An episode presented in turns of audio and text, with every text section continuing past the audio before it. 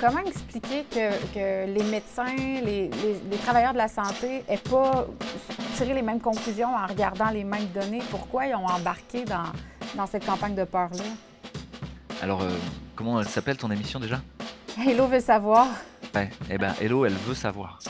Et, il se trouve qu'il y a plein de gens, ils veulent pas savoir. Et par corruption systémique, j'entends, les structures elles-mêmes sont faites pour que ce soit dirigé par des entreprises mafieuses. Ça ne veut pas dire que les gens individuellement sont tous méchants, au contraire. La plupart cherchent à bien faire. Mais y compris à l'intérieur des institutions, les gens individuellement, euh, il y en a que quelques-uns qui sont des salopards corrompus. Personne qui a envie d'être un convaincu. Et euh, tu vois, c'est ça quoi. Toi, tu peux juste dire, et après les gens, ils en font ce qu'ils en veulent à leur rythme au moment où ils le font. Dans cet épisode de mon balado Délo veut savoir, je reçois le médecin réanimateur Louis Fouché, que vous avez sûrement connu depuis le début de la pandémie pour ses prises de position à contre-courant. On fait un bilan de ce qui s'est passé les dernières années, un retour sur les dommages collatéraux, mais on parle aussi surtout des solutions pour le futur. Louis Fouché, bonjour. Je te présente comme médecin réanimateur, mais on t'a connu sous plusieurs angles dans les dernières années depuis le début de la pandémie. Euh, tu as été une voix forte à contre-courant, si on peut dire ça comme ça.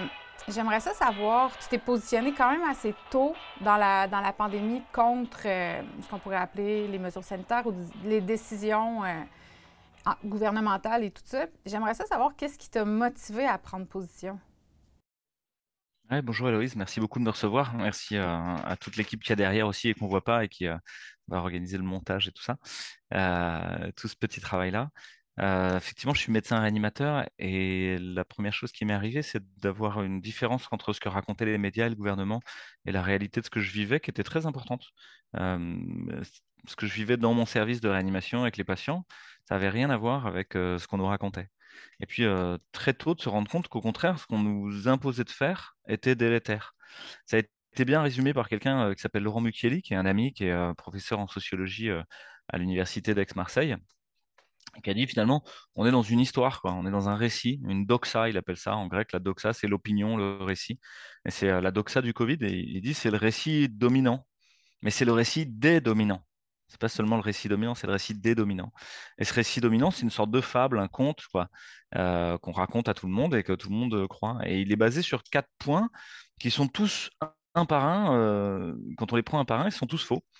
Euh, le premier, c'est bah, on est dans une épidémie terrible, on va tous mourir. Bah non, c'est pas vrai, quoi.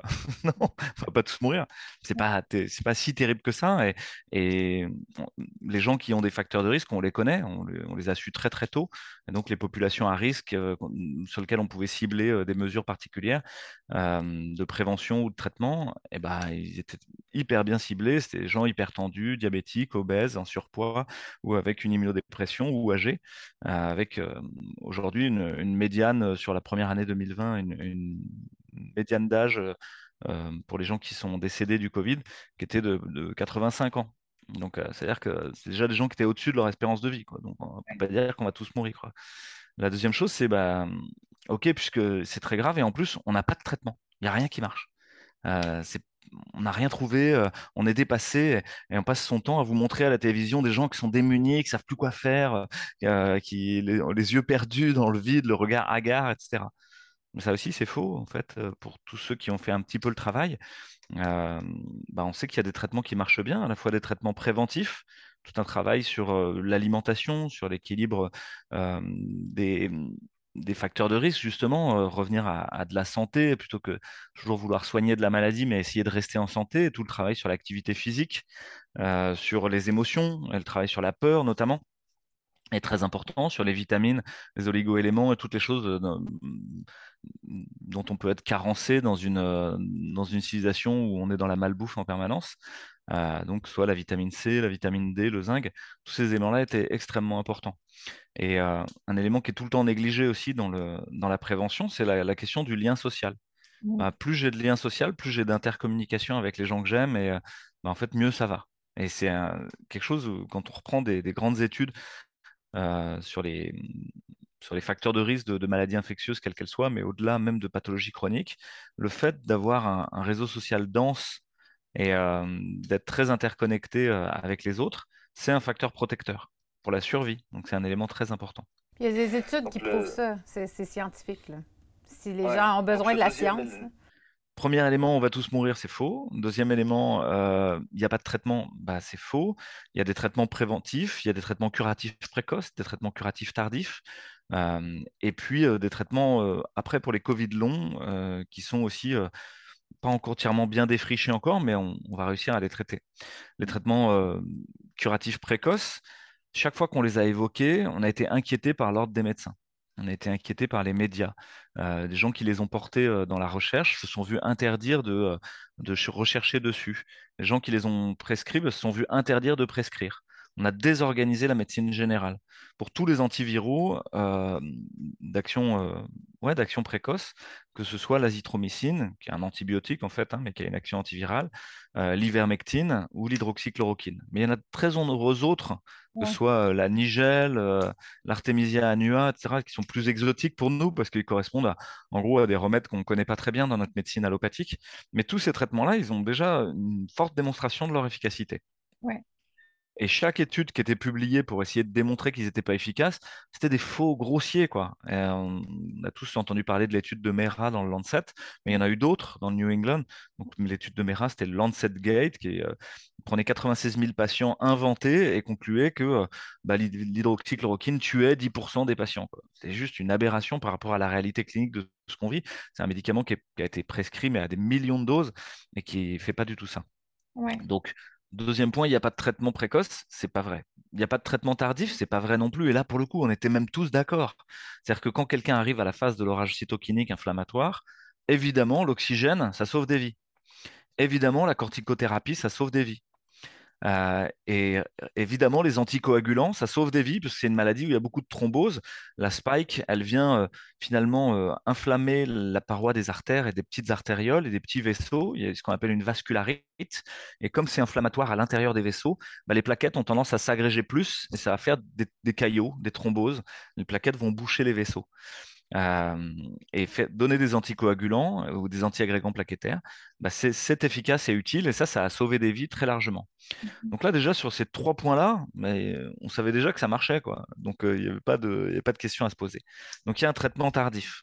Mhm. Ok, ça, c'est le deuxième point de, l'exposé de Laurent Mucchielli, c'est c'est pas si grave. Enfin, on nous a dit que c'est pas grave, c'est très grave, c'est pas vrai. On a dit qu'il n'y a pas de traitement, c'est pas vrai. Et comme il n'y a pas de traitement, faut tous se réfugier sous le lit.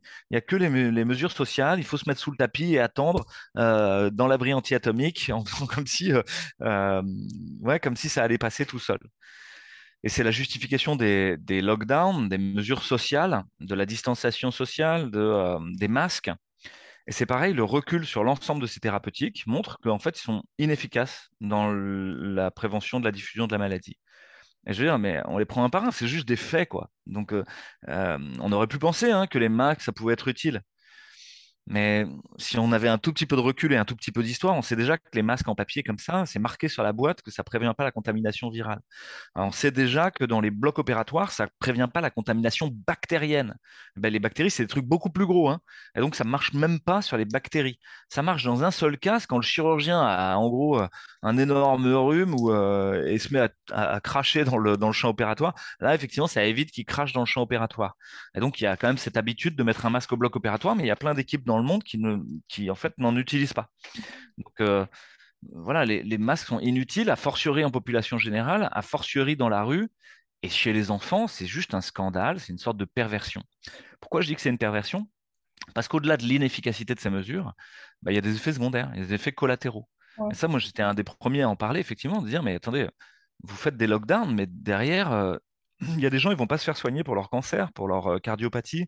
Ils vont pas venir pour leur euh, parce que et ils vont pas consulter parce qu'ils ont peur de venir à l'hôpital, parce qu'ils ont peur de choper le Covid et peur de mourir. Mais pendant ce temps, ils sont en train de faire un infarctus.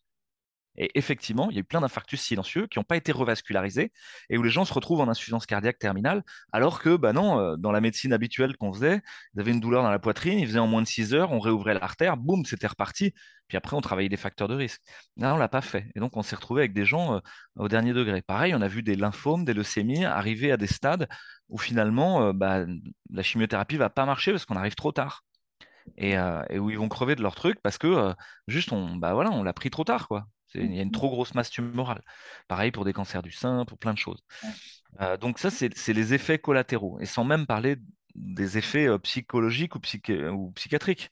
C'est-à-dire que le fait de euh, se retrouver enfermé, voilà, pour plein de gens, a été à l'origine de syndromes dépressifs, de syndromes anxieux, de syndromes anxieux généralisés, et pour certains de, de, tentatives de suicide, voire de suicide, et donc de décès par suicide d'augmentation des addictions, euh, de la toxicomanie. Euh, et puis, euh, enfin voilà, donc ça c'est juste catastrophique. Quoi. On a une génération qui est traumatisée.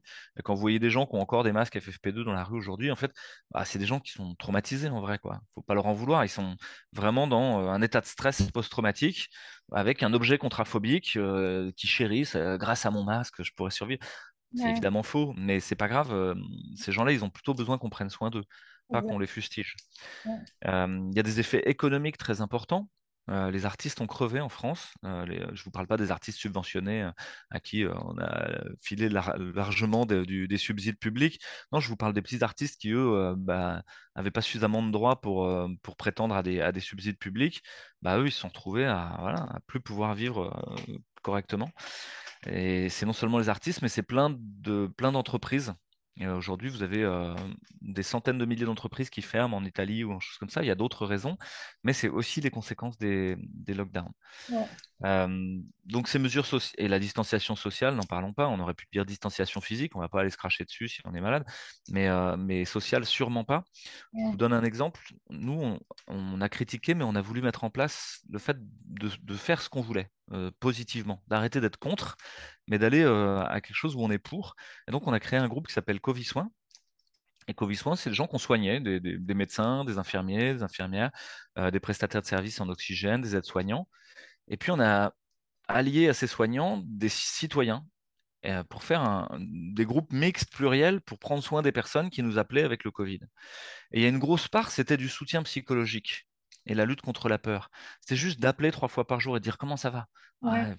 ça va pas, etc. Parce que c'est une maladie où il y a presque un syndrome dépressif, ça fait partie des signes de la maladie, et une sorte de peur inhérente, comme si on capturait l'ensemble des peurs de tout le monde, là, de cette égrégore négative, et qu'on se retrouve, même si on a une forme bénigne, avec une peur importante. Et là, le soutien les uns les autres, de serrer les coudes entre frères et sœurs humains, c'était hyper important. Et donc, dans notre groupe, bah, il y avait plein de citoyens qui ont aidé, par exemple, à faire des repas à dire bah voilà, vous êtes, c'est une petite mamie qui est à la maison toute seule, elle va plus pouvoir faire les courses, etc. Mais si on lui livre des repas, qu'on l'appelle trois fois par jour, qu'on l'aide à prendre son traitement, elle ne va pas se retrouver à l'hôpital. Et nous, on a permis comme ça d'éviter de très nombreuses hospitalisations. parce que justement, on a gardé le tissu de soutien social les uns avec les autres, ce que devraient faire les familles normalement, mais que là, le famille faisait plus, ou dans nos modes de vie modernes, où on habite à 500 km les uns des autres, eh ben, on ne peut plus faire. Donc ça aussi, c'était une part du retournement, c'était de dire, ben, enfin, je vais en parler après, mais on, va travailler sur ce qu'on veut voir advenir plutôt que de lutter contre un système qui est en train de mourir. Le dernier élément de la doxa du Covid, de, Laurent Mucchielli, c'est bah, puisqu'on n'a aucun traitement, puisqu'on va tous mourir, euh, qu'on s'est mis sous le tapis, on pourra ressortir de sous le tapis que quand on sera tous vaccinés. Et là encore, c'est un mensonge. Euh, c'est un mensonge. On est sur des injections expérimentales euh, dont dès le départ, il y a des manquements majeurs au niveau méthodologique dans la mise en place des AMM conditionnels, des autorisations de mise sur le marché conditionnel et des agréments par les différentes agences de santé. Et on, se rend compte qu'ensuite, la plupart des études sont frelatées. Alors, pour Pfizer, on connaît le Ventavia Gate, etc. Vous avez peut-être entendu parler. Hein.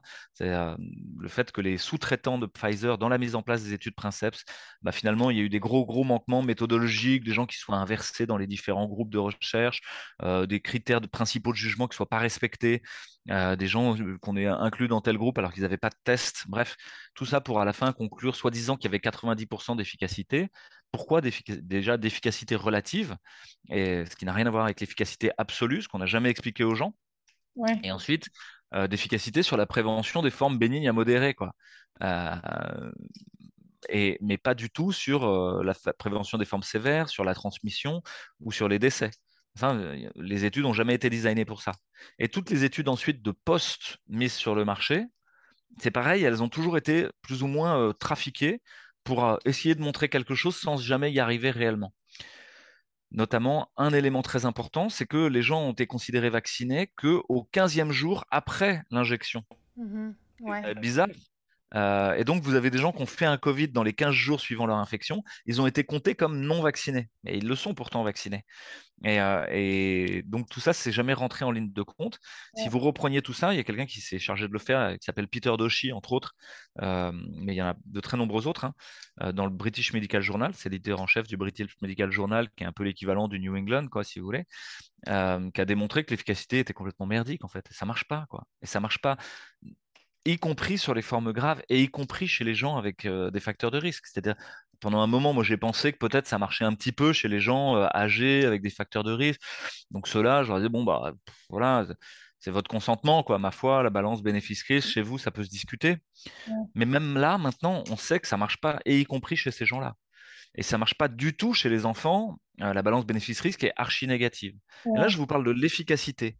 Maintenant, si je vous parle de la sécurité, c'est-à-dire euh, des effets secondaires, on est sur des, des injections expérimentales dont les effets secondaires sont recensés à, à plus dans- par la pharmacovigilance euh, passive qui a lieu euh, aux États-Unis, dans les pays anglo-saxons ou en, en Europe. Aux, aux États-Unis, ça s'appelle le VAERS, le VAERS. En Europe, ça s'appelle EUDRA Vigilance. Et on est peu ou prou sur le même bassin de population, hein. Euh, puis le même genre de caractéristiques démographiques. Les populations se ressemblent. Hein. C'est pas comme l'Afrique ou Ouais. l'Asie du Sud-Est qui n'ont pas du tout les mêmes courbes de, de- de pyramide des âges ou, ou de démographie. Là, ça se ressemble à peu près. Et en fait, ça démontre que euh, bah, c'est toxique, quoi. Ça a une grande toxicité, euh, avec des effets secondaires très importants, très nombreux et graves. Et aujourd'hui, par exemple, vous avez un peu plus d'un million trois cent mille effets secondaires euh, depuis la mise sur le marché de ces, de- de- de- des produits euh, recensés par Eudravigilance. On sait de l'expérience qu'on a de la pharmacovigilance passive que on est dans un sous-signalement d'un Ouais. facteur 10 à facteur 100. C'est-à-dire qu'il faudrait rajouter un zéro ou deux zéros derrière pour s'approcher un peu de la réalité. Donc, mettons qu'on soit optimiste, on ne rajoute que un zéro, ben, on est à 10 millions d'effets secondaires, à 13 millions d'effets secondaires. Et là-dedans, on pourrait se dire, bon, c'est que de la fièvre, c'est bénin, etc., ça va. Non, il y a 25% de ces effets secondaires qui sont graves. Ouais. Là, c'est les, données de la NSM et les données de Dravigilance. La NSM, c'est l'Agence nationale de sécurité du médicament en France. Pas le, c'est pas le docteur Fouché qui invente des trucs là. Je vous dis Ouais. juste le truc qui a marqué. Et en fait, on, c'est comme si les gens découvraient petit à petit des choses qui sont marquées noir sur blanc. C'est-à-dire si vous preniez les AMM conditionnels et que vous les lisiez, c'était marqué que c'était de la merde et que c'était mal mis en place. Si vous preniez euh, le, euh, enfin voilà. Donc là, je rentre pas plus dans les détails parce qu'en fait, à partir de ces quatre points-là que je vous ai cités, ils sont tous faux et vous pouvez partir en arborescence sur chacun pour expliquer bah, pourquoi non, c'est faux, ça va pas tous nous tuer. Pourquoi c'est faux, euh, euh, on n'a pas de traitement? Pourquoi c'est faux, il faudrait se mettre sous le tapis? Pourquoi c'est faux, euh, il faudrait se vacciner pour pouvoir reprendre une vie normale? Et il y a plein, de gens qui se perdent dans les détails. Ouais, Mais ouais. finalement, vous pourriez le résumer à ces quatre éléments-là. Mais comment, j'ai une petite Alors, question, comment expliquer que, que les médecins, les, les- les travailleurs de la santé n'aient pas tiré les mêmes conclusions en regardant les mêmes données? Pourquoi ils ont embarqué dans, dans cette campagne de peur-là? alors euh, comment elle s'appelle ton émission déjà? Hello veut savoir. Ouais, eh ben, Hello, elle veut savoir. Oui. Et, et il se trouve qu'il y a plein de gens, ils veulent pas savoir. Mhm. Ils veulent pas savoir, c'est un mécanisme de déni. C'est un mécanisme de déni parce que si tu veux savoir et que tu grattes, tu te rends compte qu'en fait, bah, euh, nos institutions sont corrompues. Le marché euh, du médicament est corrompu. La création du savoir, la fabrique du savoir et les études scientifiques sont corrompues.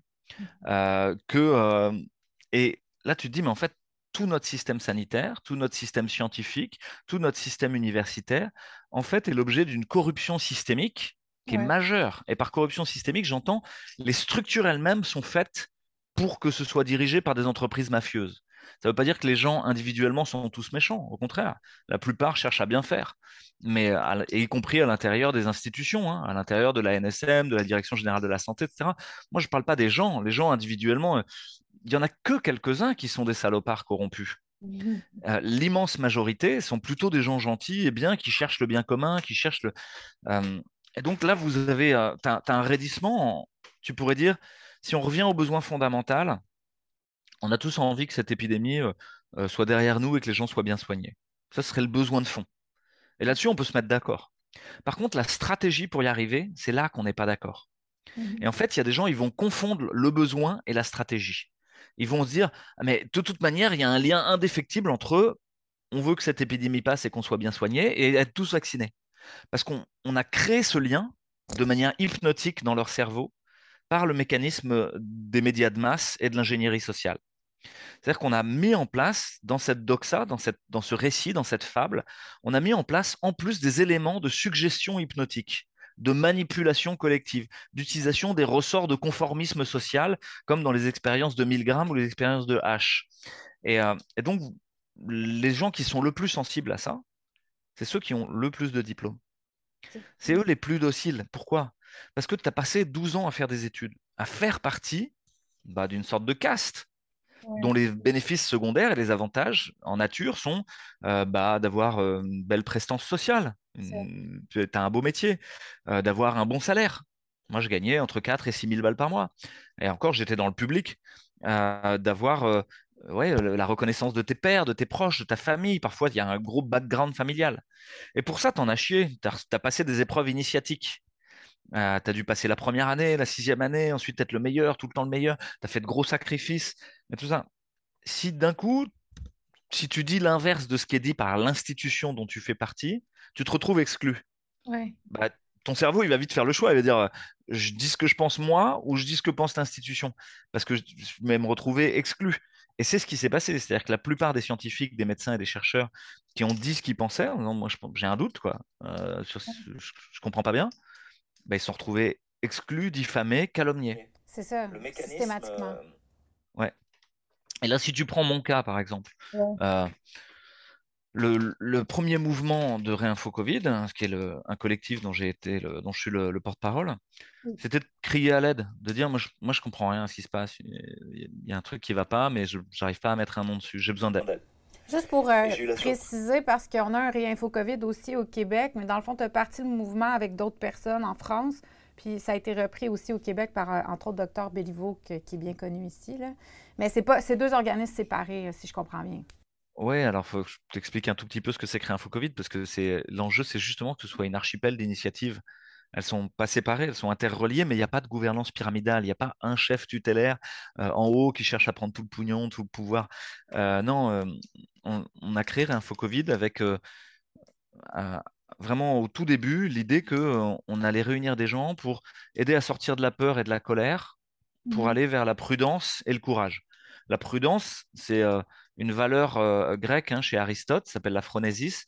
C'est l'intelligence du courage. C'est pas un truc euh, euh, mièvre, tu vois. C'est tu prends une décision à la fin, mais tu vas le faire en fonction du réel, pas en fonction d'un bruit de fond, etc. Donc arrêtez d'avoir peur, ou là, tu n'es que dans des projections sur le réel et, dans des, constructions imaginaires, mais revenir à la prudence, où là, tu es vraiment dans un rapport réel au monde et, et, tu vas prendre des décisions. Et sortir de la colère, parce que la colère, c'est une énergie saine, de révolte, mais à la fin, elle peut conduire à tourner en rond et à rien faire. Et, elle est plastique, elle va chercher à casser, détruire. Alors que l'enjeu, c'est plutôt de, trouver le courage de construire ce qu'on veut voir advenir. Mettre en lien tous ceux qui voulaient agir pour une politique sanitaire juste et, coordonnée. Euh, et euh, le troisième raison d'être, c'était d'aider à rouvrir l'espace du débat démocratique et scientifique. Vous avez réussi en France plus qu'ici quand même. On a essayé. Au début, on a dit on va rouvrir l'espace. Et puis la raison d'être, elle a, elle a évolué. On a dit on va essayer d'aider. voilà, on est devenu plus humble, tu vois. Parce qu'on s'est dit euh, voilà. Puis la quatrième, c'était de proposer une autre politique sanitaire. Euh, et le tout dans une posture gandienne de non-violence, c'est-à-dire euh, pas la non-violence mièvre, encore une fois. Il y a plein de gens qui font de la non-violence pour fuir la violence, ça leur fait peur, tu vois. ah là là, où il y a ça crie. Non, non, non. Nous, on va, on va au cœur de la violence. On y va. On va tenir le rapport de force. Par contre, on va essayer de trouver les failles, on va essayer de trouver par où on peut passer, par où on peut s'infiltrer pour arriver à transformer les choses. Mais on mhm. va pas faire semblant. On est convié dans une arène de combat, tu vois, comme dans les arts martiaux. On ne peut pas s'enfuir. Ok, on peut pas s'enfuir. Eh ben, on y va. Mais par contre, on n'en veut pas à la personne en face. On s'en fout. Mhm. Au contraire, même, peut-être c'est notre petit maître. C'est-à-dire que tout ce qui est en train d'arriver nous apprend où est-ce qu'on doit progresser. Tu as des mhm. pénuries alimentaires, mais tu as réfléchi, tu as commencé à réfléchir à de l'autonomie? Tu peux te plaindre hein, que les supermarchés sont vides, mais le système des supermarchés, c'était déjà un système dégueulasse qui était mmh. basé sur de la production en masse de bouffe, euh, sur des abattoirs où on torture les animaux, etc. Tu as commencé à produire localement à toi-même avoir un jardin potager ou une, un, verger, à faire de la permaculture, à te renseigner avec tes voisins sur comment acheter de la bouffe en commun avec eux, euh, sur des choses qui sont bio, locales, de saison, etc., et qui nourrissent. Si tu n'as pas commencé ça, tu peux te révolter contre les pénuries et contre le fait que ton gouvernement est méchant. Mais, ou alors tu te mets à travailler pour ce que tu penses juste. C'est pareil. Tu dis, euh, on nous interdit de prescrire, euh, de soigner, tout ça dans le Covid. Méchant, euh, vous êtes des salopards à la Direction générale de la santé. Ouais, tu peux le voir comme ça. Ou alors tu peux le voir autrement, dire, d'accord, on va s'organiser pour que les citoyens montent en compétences et que eux-mêmes ils trouvent les produits pour se soigner, qui sont pas chers, qui sont facilement disponibles et qui leur permettent de sortir de la, de la dépendance à Big Pharma. Est-ce que vous avez trouvé, ben, l'organisme, est-ce que vous avez trouvé que ça avait eu des effets positifs? Parce qu'il me semble que les gens, des fois, sont attachés à rester dans leur colère ou attachés à leur sentiment d'injustice. C'est quand même assez difficile de sortir de là. Oui, tu as raison. Alors, il y a, y a d'une part les gens qui défendent le narratif dominant, et puis il y a ceux qui voudraient autre chose, mais par contre, ils n'ont pas encore trouvé l'énergie pour aller chercher, pour se mettre en, action, à créer autre chose pas si tu connais les étapes du deuil, mais il y a cette idée d'abord d'être dans le déni. Non, c'est pas vrai, il n'est pas mort. ah, si. Euh, ou, sur l'annonce d'un cancer, par exemple. Non, j'ai pas de cancer. Euh, déni. Puis après, il y, a de la, il, y a la, il y a de la colère. Il y a de la colère parce que c'est injuste. Pourquoi moi? Qu'est-ce que j'ai fait quoi? J'ai jamais fait quelque chose de spécial. Euh, je mérite pas ça, etc. Et, et on peut rester bloqué longtemps là-dessus. C'est injuste. Ça devrait pas m'arriver. Et puis il y a après une négociation bon, d'accord, euh, j'ai un peu un cancer, mais euh, euh, on va faire ci. Et puis enfin, il y a l'acceptation et la mise en travail. Ben, on est en plein dans ces étapes-là. Et donc là, tu as des gens qui sont encore dans le déni. Je vais bien, tout va bien, je vais bien, tout va bien. ouais, ouais, ok, on risque la troisième guerre mondiale. Il y a des, des en guerre fous qui nous propulsent vers, qui disent qu'il faut absolument y aller. Ok, si vous voulez, hein, les gars, tout va bien, quoi. Il y a Bill Gates qui décide de la politique sanitaire des États tout seul, comme un grand. Bon, bah, soit Pfizer qui fait passer des autorisations de mise sur le marché définitif sur des produits qui n'ont même pas été testés. Hein. là, je parle des vaccins bivalents euh, euh, qui, viennent de sortir. Je vais bien, tout va bien, je veux pas voir, ça c'est l'autruche, quoi. Et quelque part, je, le dis avec de l'humour parce que j'ai aussi de la, de la compassion pour ça. Moi, il y a eu le Covid qui m'a bousculé, mais au fond, euh, ça a ouvert plein d'autres choses. Ça a déplié le monstre parce que c'est une crise sanitaire mais en vrai, c'est comme un monstre en papier origami, tu vois, et tu pourrais le déplier. C'est une crise de la science, c'est une crise sociale. On, a jamais, on est en train de s'appauvrir à vitesse grand V. C'est une crise culturelle on est en train de mettre le wokisme délirant dans la tête des gamins et de déstructurer notre société de manière très importante sur des repères qui sont anthropologiquement faux et qui nous amènent dans le mur. Euh, c'est une crise de l'art et de la création artistique. Aujourd'hui, euh, Jeff Koons euh, en France gagne des millions pour mettre des crottes de chiens gonflables dans le, jardin des Tuileries ou de Versailles, tu vois, financé par l'argent public pendant que tu as des vrais artistes qui, eux, touchent pas un rond et sont en train de crever de faim dans un coin. C'est une crise monétaire. Crise de tous les systèmes de contrôle, en fait, qui sont en train de s'effondrer de toutes nos institutions. C'est une crise démocratique. Tu votes, mais ça sert plus à rien. Tu as, Trudeau qui repasse. ok, quoi. c'est truqué, quoi. C'est pas possible autrement, quoi. Une espèce de tordu pédophile. tu vois, enfin, ça, ça va pas, quoi, tu vois. Et, et et donc là, c'est pas l'expression populaire qui se passe. On n'est pas en démocratie. Euh, en tout cas, on n'a pas ce sentiment-là, du moins. Je ne sais pas si c'est parce qu'il y a une majorité de la population qui continue d'être dans la première phase du déni, mais moi aussi, j'ai vraiment le sentiment euh, qu'on n'est pas dans une représentation réaliste. Je prends le pouls quand, quand, je parle avec les gens autour de moi, c'est pas ça que j'entends. Donc, c'est pas. Non, puis on, on l'était déjà pas avant, c'est-à-dire que euh, ça date pas du Covid. Les élections d'avant étaient déjà truquées de plein de manières différentes. Ça peut être par des machines à voter truquées, mais c'est plus simplement par euh, l'influence médiatique euh, qui passe son temps à te catapulter des couvertures de magazines, etc. Déjà des outils de propagande simplement qui sont extrêmement efficaces et qui font que tu vas pas élire quelqu'un qui est intéressant.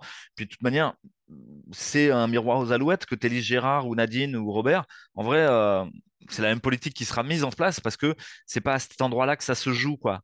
Euh, la politique, elle n'est pas décidée à cet endroit-là. Donc c'est une crise monétaire aussi, et ça c'est très important de le souligner. C'est une crise financière. La crise de 2008 n'est pas du tout résolue. Euh, la crise de l'euro n'est euh, pas du tout résolue.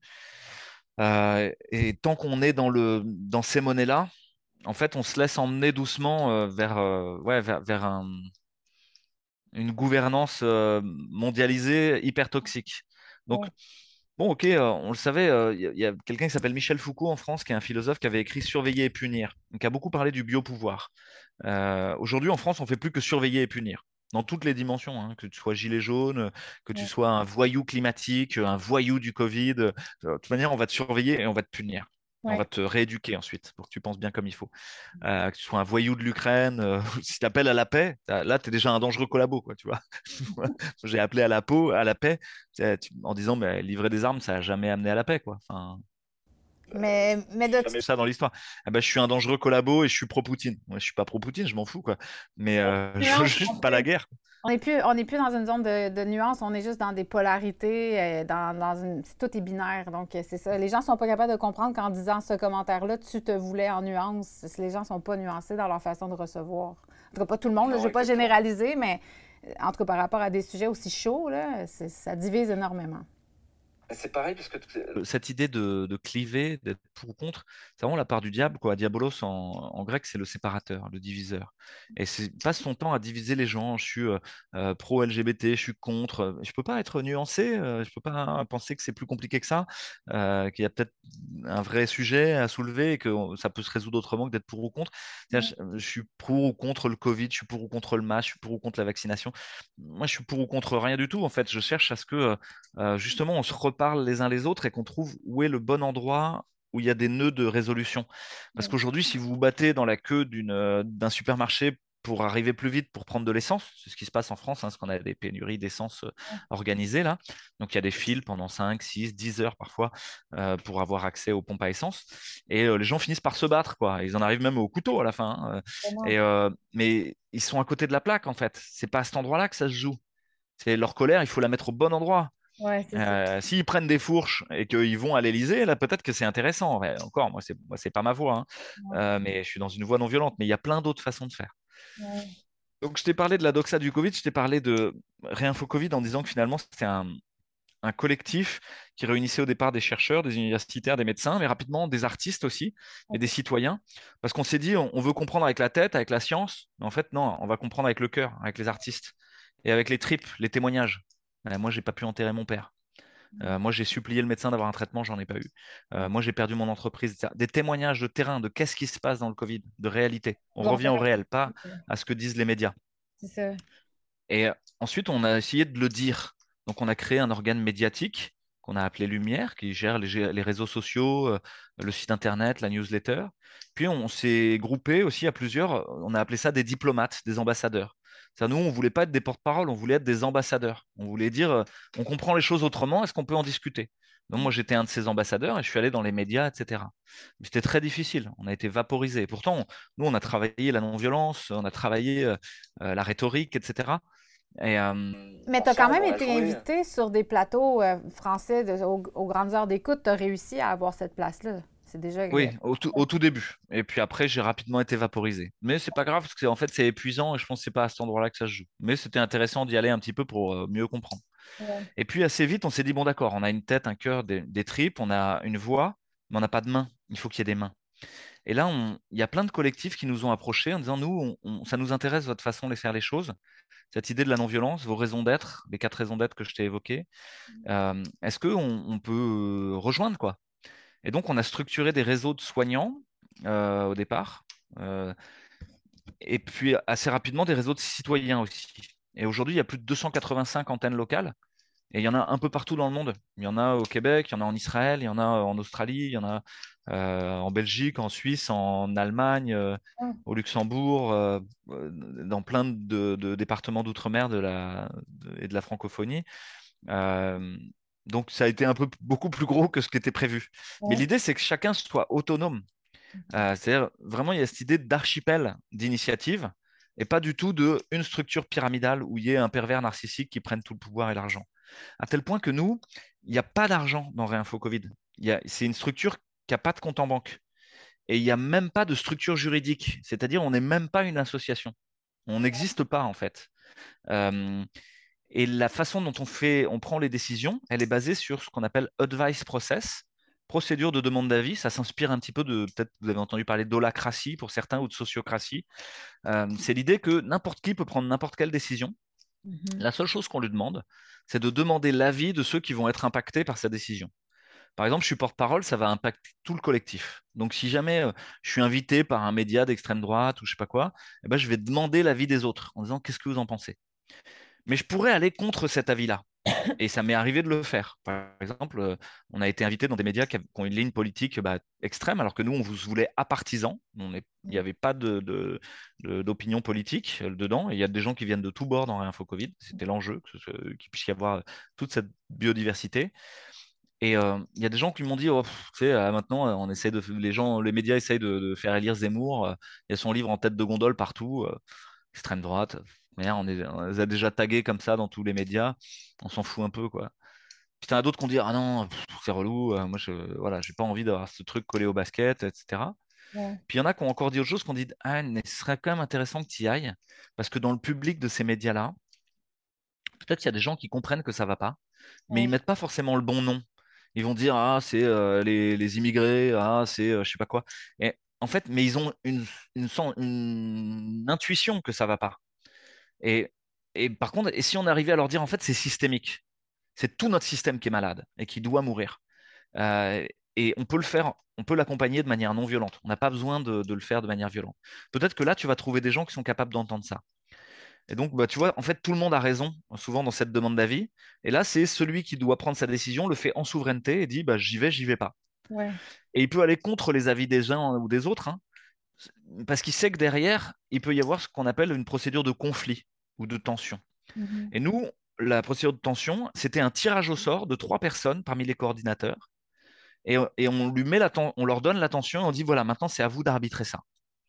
Et euh, voilà, et les collectifs qui vont bien, c'est ceux qui justement ont appris à traverser les conflits et la violence. Euh, et, nous, c'était hyper sain et fécond.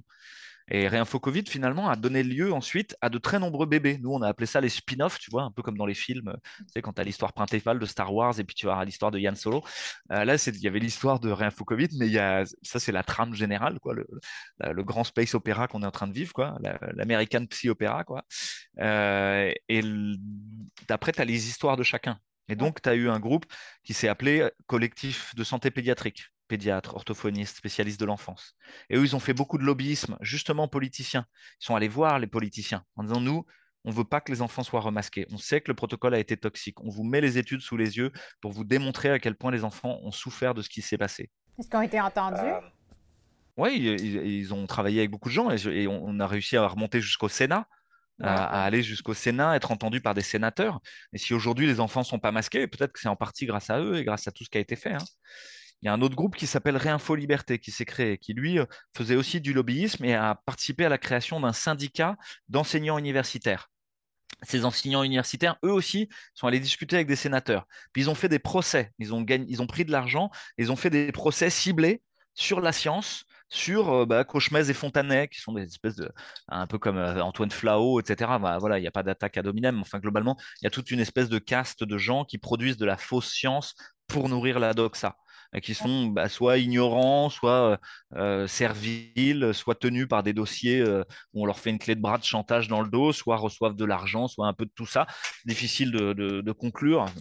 soit, sont bêtes, soit sont bêtes simplement, c'est possible aussi, hein, ou, voilà, ou incompétents dans leur domaine, soit franchement malveillants. Et, voilà. Mm. Bah, ces, gens-là, il y a des procès qui sont faits contre eux par Réinfo Liberté. Il y a un groupe qui s'appelle les Mamans Louvres qui s'est créé, qui existe peut-être au Québec aussi. Là, c'est des mamans qu'on dit non, en fait, il n'y a pas de raison, vous n'avez pas touché à mes gamins. Point barre. J'ai pas besoin de science pour vous le dire.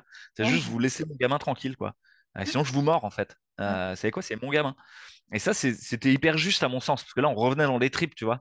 On n'était pas dans un truc euh, perdu, oui, le, taux de transmissibilité, le R0, je sais pas quoi. Non, non, non, mm. tu touches pas à mon môme, point barre. Mmh. et ça, c'est hyper sain. Et donc, les mamans louves bah, se sont beaucoup inspirées de Réinfo Covid. Il y a eu un groupe qui s'appelle La Marche Fantastique. C'est des gens qui ont commencé juste à faire des tronçons de marche, de dire bah, on a été très seuls, on va aller marcher autour de la France, un peu comme des pèlerinages, si tu veux, mais, voilà. Et rejoindre les gens. Il y a eu des tronçons où il y a eu plus de 300 personnes qui des fois ont marché pendant deux, trois semaines d'affilée ensemble, en campant avec le fire camp, tu vois, le campfire et, et la guitare. Et en fait, à chaque étape, ils avaient prévu qu'il y ait des artistes qui viennent bah, chanter, faire de la musique. Il y a même un artiste qui est quelqu'un que je connais bien, qui est un, copain. J'ai fait la préface de son bouquin. Il est venu avec son piano roulant il a, il a marché tout le long avec son piano roulant. Et il s'appelle Marc Vella qui a fait un truc qui s'appelle l'éloge de la fausse note. il y a... Donc ça, c'est la marche fantastique. Puis au passage, se donner des nouvelles des collectifs les uns aux autres, au passage de cette marche, retrouver cet art de, de, bah ouais, de se donner des nouvelles du, du, vrai monde. Quoi. Et les mmh. gens, ils ont été bouleversés par ça. Il y a un groupe qui s'appelle La Tournée Fantastique, qui a fait des concerts partout en France et qui continue à le faire. Voilà, dans les... Il y a tellement de belles choses qui ont émergé de tout ça. C'est ce que j'ai trouvé beau. Tu, tu, parles souvent de la permaculture. Je pense que tu en fais, si j'ai bien compris. Tu en faisais avant déjà la pandémie? Oui. C'est ça. Moi, je m'occupais de. Ouais, moi, j'ai des poules, des abeilles. Euh, je m'occupe euh, de... de mon potager. Alors, j'ai... Le ah, potager, là, il est un peu, un peu fatigué parce que j'ai planté d'autres graines, j'ai pas eu beaucoup de temps. Mais voilà, on, on récupère l'eau de pluie, on a des panneaux solaires. On est... Et moi, j'étais impliqué dans un mouvement qui s'appelle les colibris en France, qui, avait été mené par Pierre Rabhi, euh, entre autres, et, qui... qui allait vers la sobriété heureuse. Et là, je pense que c'est aussi ça, ce qui est en train de nous arriver c'est-à-dire qu'à la fin de l'Empire romain, euh, donc dans les années 400, etc., tu as euh, toute une caste de nantis, euh, les nobles, les bourgeois, qui en ont marre des orgies à la graisse d'ours, tu vois, comme dans Astérix, quoi. Ils n'en peuvent plus, quoi. Ils en ont la nausée du marbre, tout ça, et de piller les colonies de manière brutale. Puis ils disent, bon, à quoi bon tout ça, quoi? Ça n'a plus de sens. Mmh et ils partent. Et ils partent, ils s'en vont. Et ça donne, il y a quelqu'un qui s'appelle Honorat d'Arles, euh, qui fonde le monastère de Lérins. Et il y en a un autre, euh, Jean Cassien, qui fonde une abbaye à, Marseille, euh, l'abbaye Saint-Victor. Et c'est le début des ordres monastiques. Et c'est quoi les ordres monastiques? C'est bah, les deux pieds dans la terre. À 5 heures du matin, je vais bêcher, puis je vais prier, la tête dans les étoiles. Et ça ouvre un, truc intenable. la règle monastique, elle est intenable, quoi.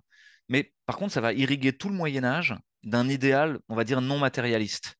D'un idéal où, ouais, il s'agit d'être bien ancré dans la réalité. Donc, c'est matérialiste et spirituel à la fois. Et nous, on est comme si on était sur une seule patte. On n'est que dans une matérialité consumériste, alors qu'il y a une partie de la matérialité qui nous amène à considérer le grand tout comme bah, j'en fais partie, quoi. Je suis pas maître et possesseur de la nature. C'était Descartes qui avait dit ça. Euh, il faut que l'homme se, se, pose comme maître et possesseur de la nature. Je pense que c'est une erreur profonde.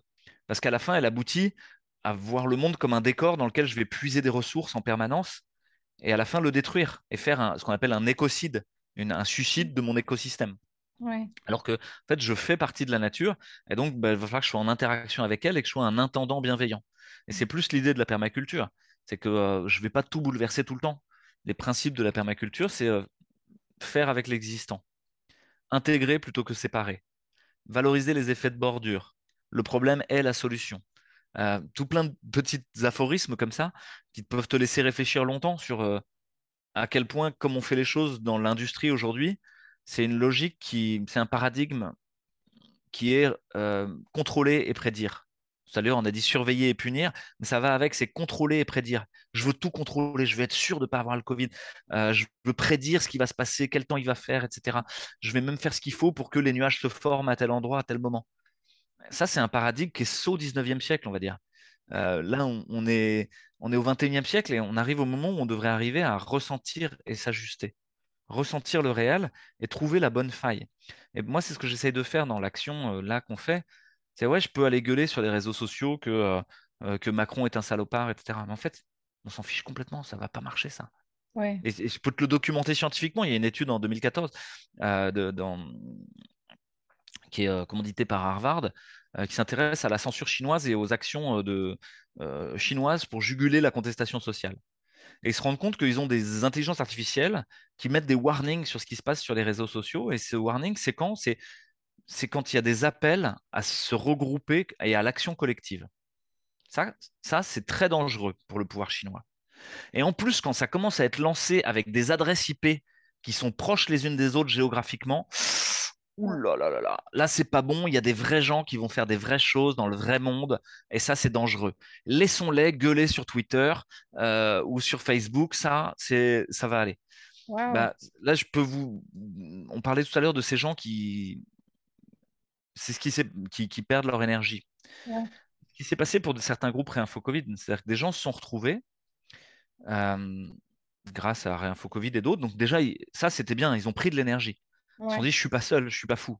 C'était hyper important. Vraiment. Et, de ne pas partir à la dérive. Euh, et ensuite, ils se sont mis ensemble sur des euh, fils Telegram, un réseau social X ou Y.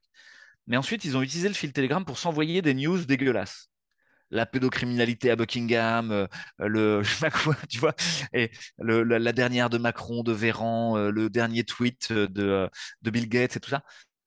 En fait, ça, ça plombe ton énergie, quoi.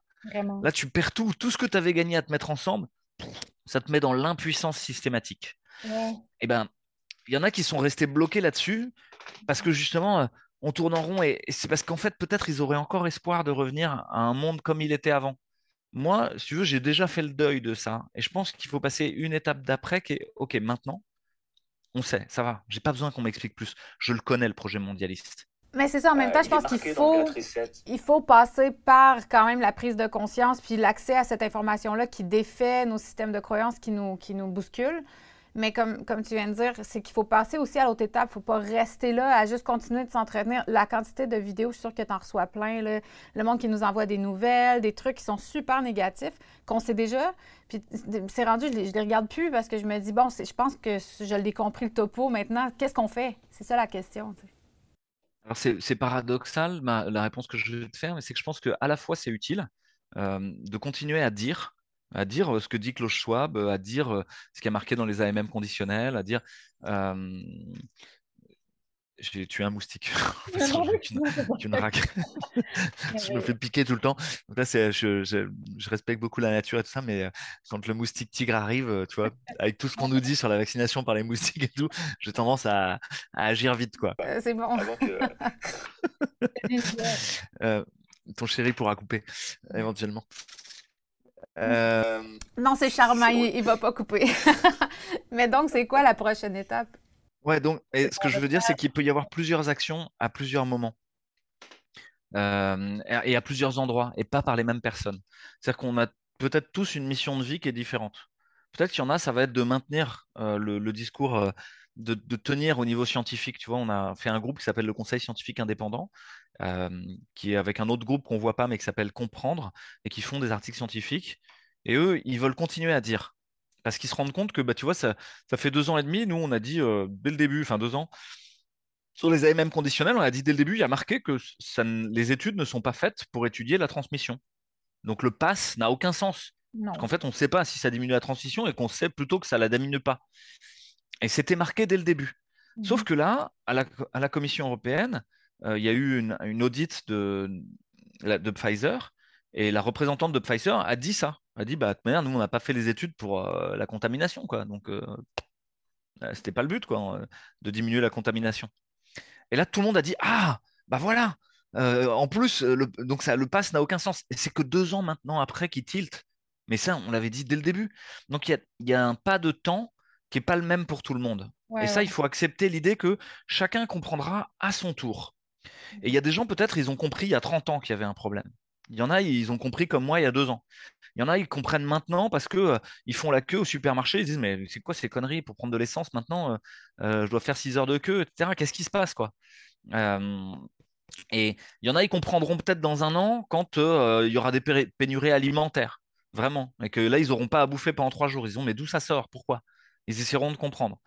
Donc tu vois, il n'y a pas besoin de hâter les choses parce que quand tu essayes de, dire quelque chose à quelqu'un qui veut pas entendre, ça sert à rien. Tu es en train de l'agresser en vrai et donc il va se défendre.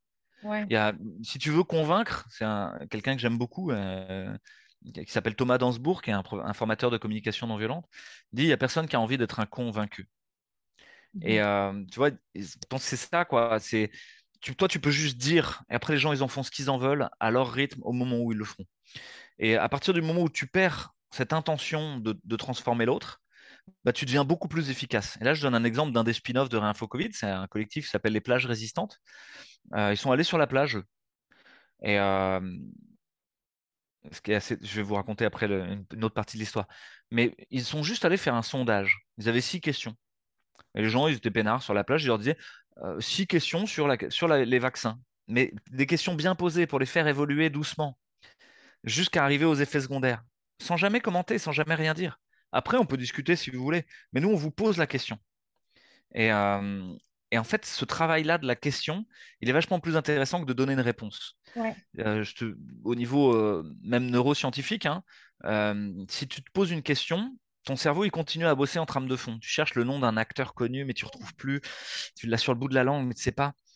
Bon, t'attends, t'attends, puis tu passes à autre chose. Puis en fait, le soir, en t'endormant, tu fais Ah, Clint Eastwood. Tu te souviens, c'est lui, quoi. Euh, dont tu te souvenais plus. Et, en fait, ça veut dire que pendant tout ce temps-là, ton cerveau, il bossait dans la RAM. Il faisait des, requêtes euh, dans la mémoire, euh, tampon, etc. et tout ça. il continuait à bosser, quoi. Il fallait pas arrêter la page. Alors que quand tu donnes une réponse, ça arrête tout de suite le travail. Et là, ça, c'est un, des gros morceaux de l'activisme de réinformation. C'est d'accepter qu'à la fin d'une conversation, il n'y a personne qui va dire ah, ah, grâce à toi, j'ai vu la lumière, merci, euh, enfin, tu m'as convaincu. Non, c'est pas vrai, ça se passe pas comme ça. Toi, tu peux que semer des graines. Et une grosse partie de, de l'enjeu, c'est peut-être de transmettre de l'information. Et aujourd'hui, la voie artistique, l'événementiel sont hyper puissants. En France, il y a quelque chose qui s'appelle les masques blancs. C'est des gens qui mettent juste bah, l'histoire des gamins qui sont morts après une vaccination. Ils mettent le nom, l'âge, l'histoire, et ils les affichent comme ça, des centaines sur les places. Et c'est tout. Et les gens passent sur la place, ils voient, c'est quoi? Putain, un jeune de 13 ans qui est mort, ah bon, euh, trois jours après la vaccination, euh, et, euh, et où après, les médias disent que c'est parce qu'il a bouffé une cacahuète, tu vois enfin, des conneries, quoi. Et, bref, il y a le travail des associations de patients tout seul, vous êtes impuissant. Dès que vous êtes à plusieurs, vous commencez à être puissant. En France, il y a Verity France. Il y a Où est mon cycle, euh, qui est euh, une association qui, parle de, bah, des cycles menstruels chez les femmes, parce que c'est un des énormes effets secondaires avec des problèmes de fertilité derrière, etc. Et c'est pareil, là, vous allez être puissant. Où est mon cycle a été reçu par les sénateurs. Vous tout seul, vous ne serez pas reçu par les sénateurs. donc, commencer à se mettre dans un groupe, c'est important. Vous allez me dire, mais il n'y a pas de groupe près de chez moi. Il y avait une chanson euh, quand j'étais petit, c'était Mais moi, je suis une bande à moi tout seul. quoi. Et euh, je connais quelqu'un, il, a fait la bande à lui tout seul. Bon, bah, déjà, moi, c'est comme ça que j'ai commencé. Hein. J'ai commencé par faire un blog, euh, par euh, machin, et puis après, bah, j'ai recruté, entre guillemets, des gens qui sont venus, qui sont venus aider. puis je connais une personne, elle est allée sur les, marchés juste discuter. Puis vous tâtez le terrain, en pareil, en posant des questions. Mais elle était toute seule. Puis chaque fois qu'elle sentait qu'il y avait une touche, que ça pitait un peu, on dit à Marseille, ça pite, c'est ça, ça mort, tu vois, tu pêches. Elle prenait le numéro de téléphone. Ah, je pourrais vous rappeler, etc. En un mois, elle a eu 300 numéros de téléphone. Et, elle a fait un collectif, et un, gros collectif. Et donc, ça veut dire qu'en vrai, dès que vous. Et ça, c'est quelque chose d'hyper savoureux. Et là, je voudrais le donner comme une pépite de joie, parce que euh, c'est Spinoza qui parle de la joie et, de la tristesse, des émotions, en disant quand vous êtes dans, une émotion, dans, une, dans la joie, vous augmentez votre puissance d'agir sur le monde. Et la joie, c'est une boussole pour dire, ouais, je, suis en train d'augmenter ma puissance d'agir. Quand vous êtes dans un truc plombant, sombre, c'est qu'en fait, vous êtes en train de diminuer votre puissance d'agir sur le monde. Et donc, il faudrait plutôt chercher les affects joyeux. Ouais. On va pas tous être pareil. Il y en a un, il va faire un procès, il va être hyper joyeux, il va faire ouais, bien fait, tac, je l'ai foutu en tôle, machin, euh, et, il va être content là-dessus. Moi, c'est pas mon cas, je m'en fous quoi. Les procès, ça me fait pas vibrer quoi. Par contre, voir des gens ensemble qui sont en train de faire un jardin et de la permaculture, euh, voir des enfants qui jouent dans la nature et une école qui est en train de se monter, bah ça, ça, moi, ça me, je kiffe ça quoi. Je trouve ça chouette. Euh, et donc le, là, faut trouver ce qui vous fait vibrer. Et où est-ce qu'il est votre talent? Et c'est la joie qui est le bon moteur, la joie qui est la bonne boussole. Et dès que vous allez être à plusieurs, vous allez gagner en puissance d'agir.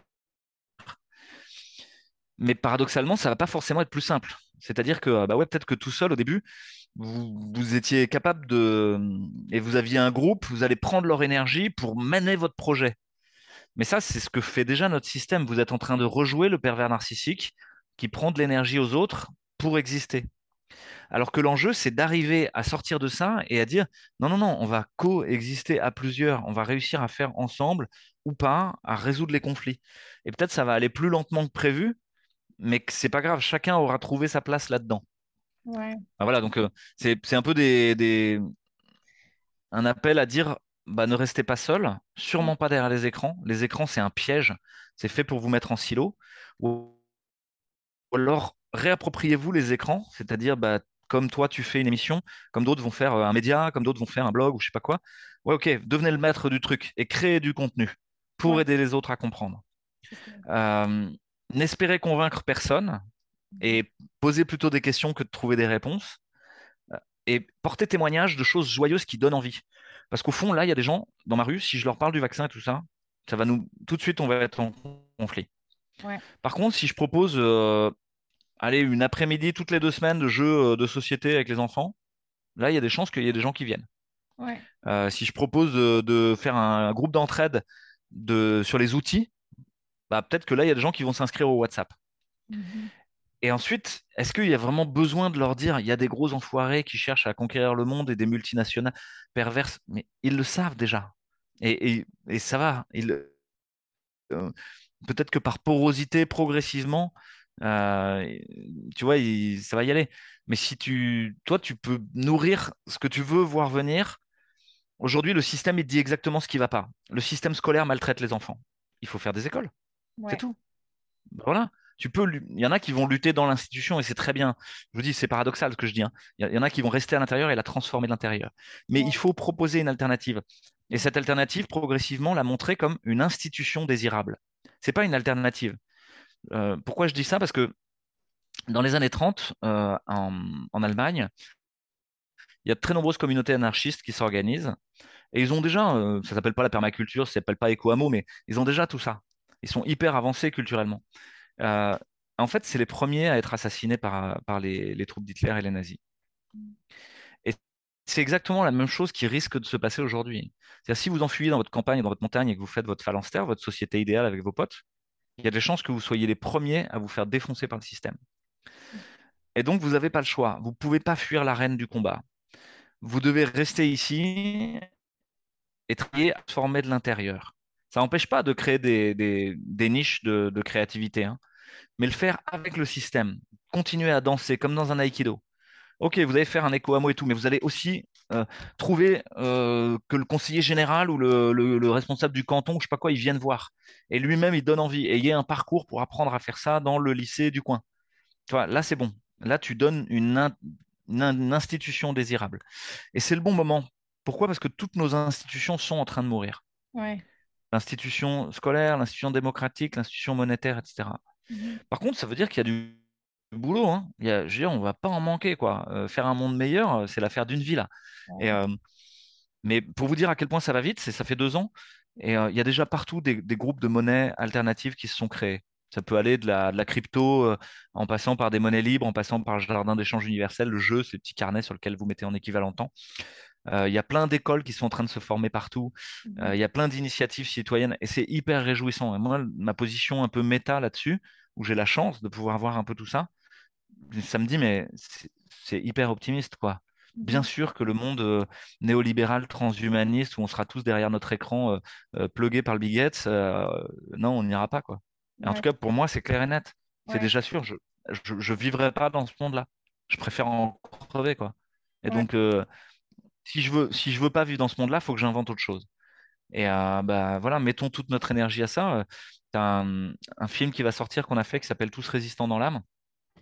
C'est euh, un tour de France de plein de jeunes qui se sont réinstallés en qui sont, qui sont partis des villes, qui sont installés en permaculture, en herboristerie, qui font euh, euh, des écoles, qui font de l'architecture autrement, qui voilà, de la gouvernance autrement, qui utilisent d'autres monnaies. Et donc c'est super réjouissant quoi. Oui, ben vraiment. Puis je pense qu'il faut aller vers ça. J'écoute ce que tu dis, puis tu es tellement rendu dans, dans un, un mindset que je trouve très euh, optimiste, mais tu étais quand même médecin, réanimateur. Tu, qu'est-ce qui te... Parce j'ai écouté plusieurs des trucs que tu as dit dans d'autres entrevues, puis tu es quelqu'un quand même qui... Ce que, ce que tu voulais, c'était être un soignant, c'est vraiment ça ta mission de vie, ce que j'entends. En tout cas, c'était ce qui, ce qui t'animait mais tu étais quand même dans un système que tu voyais de l'intérieur qui avait des failles et tu connaissais déjà un peu comment la machine fonctionnait. Est-ce que tu le voyais ou c'est vraiment la pandémie qui t'a, allumé là-dessus? Il y avait déjà des doutes et euh, j'avais déjà vu qu'il y avait une sorte de maltraitance institutionnelle à l'intérieur de, de cette institution sanitaire et médicale et qu'elle nous faisait apprendre des choses un peu à côté de la plaque. Par contre, moi, j'étais euh, réanimateur, tu es au cœur du pic pétrolier, quoi. Tu es dans la médecine allopathique à fond la caisse, quoi. Je connaissais rien d'autre. Et donc, voilà, l'homéopathie, la médecine chinoise traditionnelle, tout ça, moi, j'y connais rien. Hein. mais tu y connaissais rien, mais est-ce que tu étais fermé à ça ou c'est juste que tu t'y étais jamais intéressé? On faisait tout pour que je m'y intéresse pas, en tout cas. Ouais, ouais. Euh, parce que à la fac, tu vois, je me souviens de certains profs qui m'ont dit non, ça n'existe pas. Et quand Ben, je dis mais les patients, ils vont voir ces gens-là, ça, ça veut bien dire que ça- nous, on est un peu à côté de la plaque, quoi. On dit non, les patients sont des cons. Et euh, tu vois, c'était ça la façon dont les, nos, nos- nos chefs de service et nos professeurs voient les, voient les citoyens. Donc il y avait déjà un doute depuis mes études, même elles-mêmes. Hmm. Parce que je voyais bien qu'il y avait des patients, ils n'allaient pas voir un généraliste, ils allaient voir euh, euh, bah, un naturopathe, un acupuncteur ou je sais pas quoi. Et donc, pour moi, ça posait question. Ça veut dire, pourquoi je n'apprends pas cette pratique-là dans le soin si ça a l'air, euh, si les gens, ils ont l'air d'en avoir besoin, tu vois? Ouais. Et, euh, et là, ça a été. ré- Et puis, je l'ai oublié ensuite, quoi. Dans ma... Et puis, ça s'est réactivé, effectivement, la, la faveur de la pandémie. Mais avant ça, j'avais fait un parcours d'éthique médicale, c'est-à-dire de réflexion sur le juste, l'injuste, le bien, le mal. Est-ce que ce qu'on fait, c'est toujours adapté et bi- et bienveillant? Et avec cette idée qu'il y avait très souvent l'extraordinaire banalité du mal. C'est une phrase de Hannah Arendt. Euh, c'est un auteur qui s'est intéressé à. Dans Eichmann à Jérusalem, elle relate le procès de Adolf Eichmann. C'est un dignitaire nazi qui était en charge de la logistique des trains pour les camps de la mort et qui s'est enfui en Amérique du Sud, comme beaucoup après la, guerre. Et euh, sauf qu'il est dans les années 60, il est rapté par Tsahal, l'armée israélienne, pour venir faire son procès à Jérusalem. Et c'est un procès public, c'est un procès retentissant. Il y a les médias qui sont invités, les philosophes, euh, les journalistes de partout, la télé, euh, parce que Israël veut montrer que c'est le procès du nazisme et que le nazisme c'est le mal. Sauf que, au fur et à mesure des interrogatoires, et elle le relate dans ce livre, dans Eichmann et Jérusalem, se rend compte que Eichmann, euh, n'est pas vraiment méchant, quoi.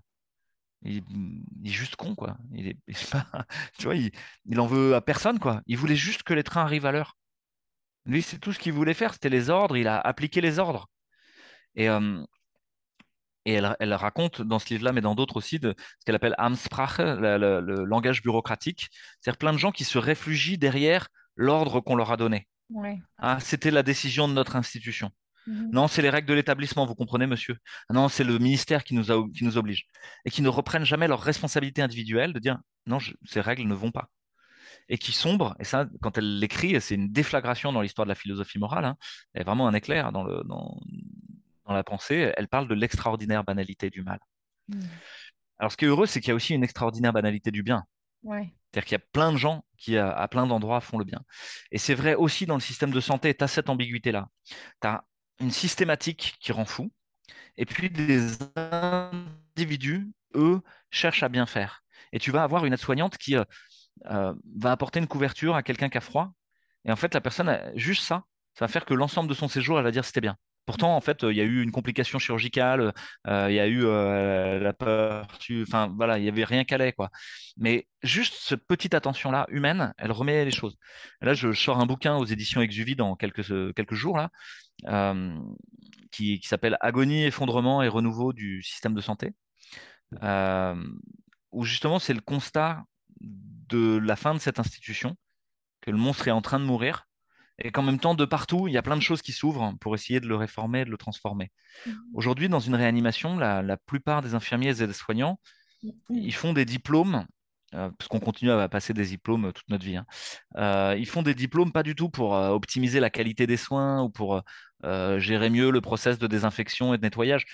Non, non, non. Ils font des DU d'hypnose conversationnelle, de toucher détente, de massage thérapeutique, de communication thérapeutique, de communication non violente. C'est ça qu'ils font. Donc, à l'intérieur même de l'institution, il y a déjà cette recherche très profonde du lien et même dans l'administration.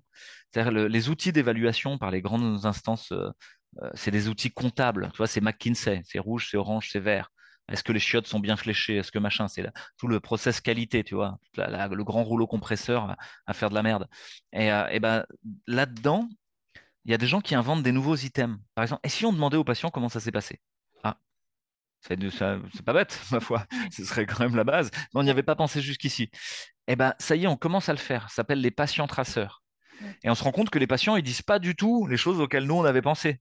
Mhm. Je te dis, la douleur, la nausée, non, je m'en fous. Ce qui compte, c'est est-ce que, est-ce qu'on a pris soin de moi? Est-ce que quelqu'un a pris du temps pour me parler, pour m'écouter?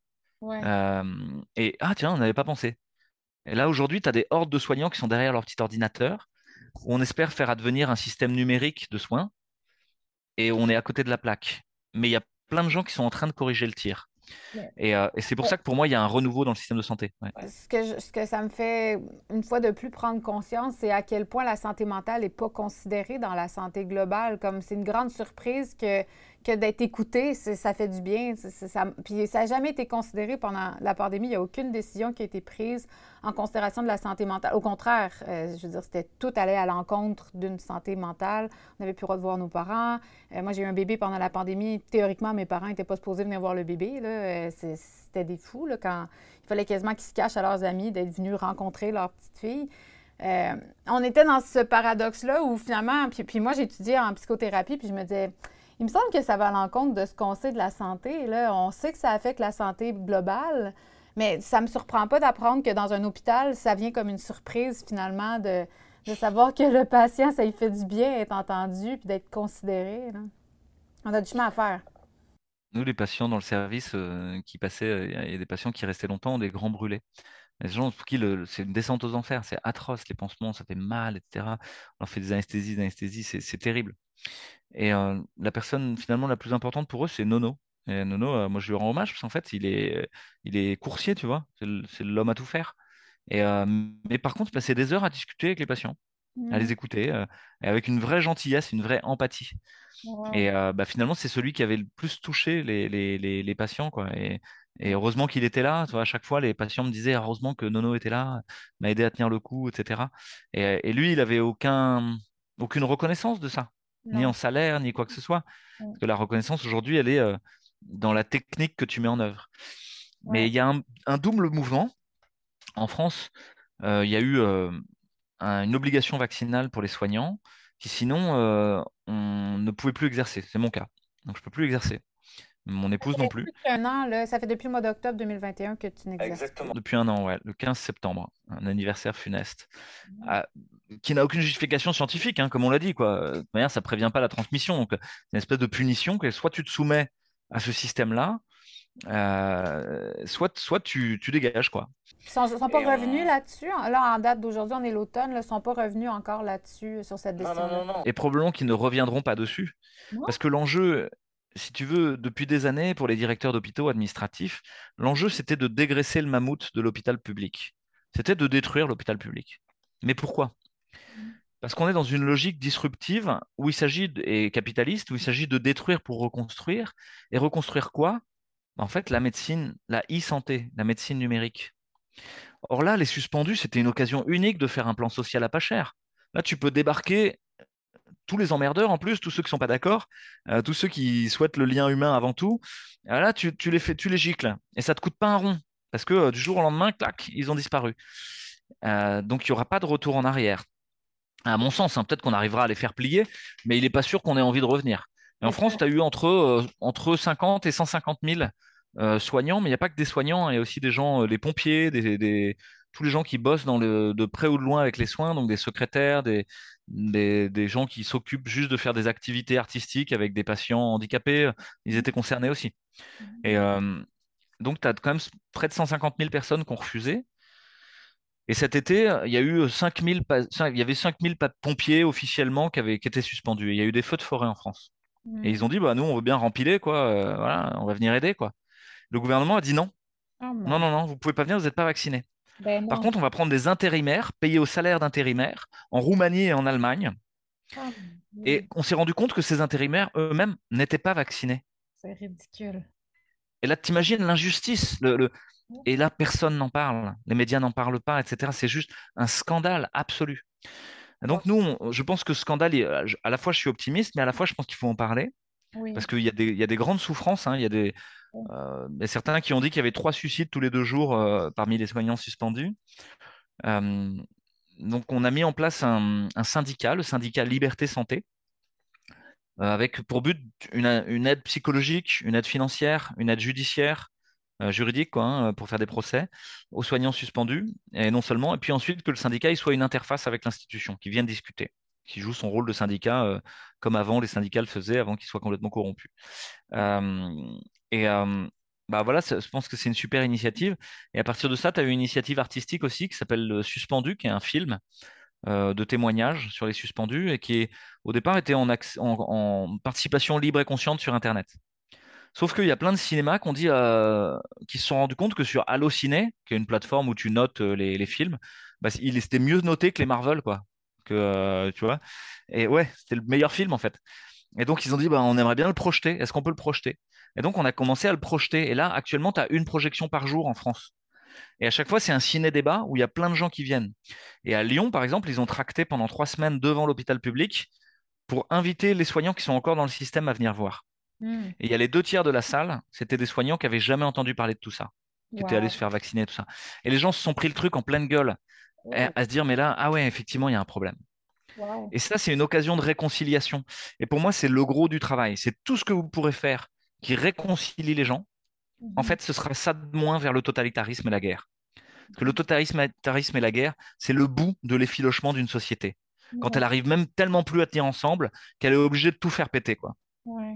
Ou de tout tenir en rigidité.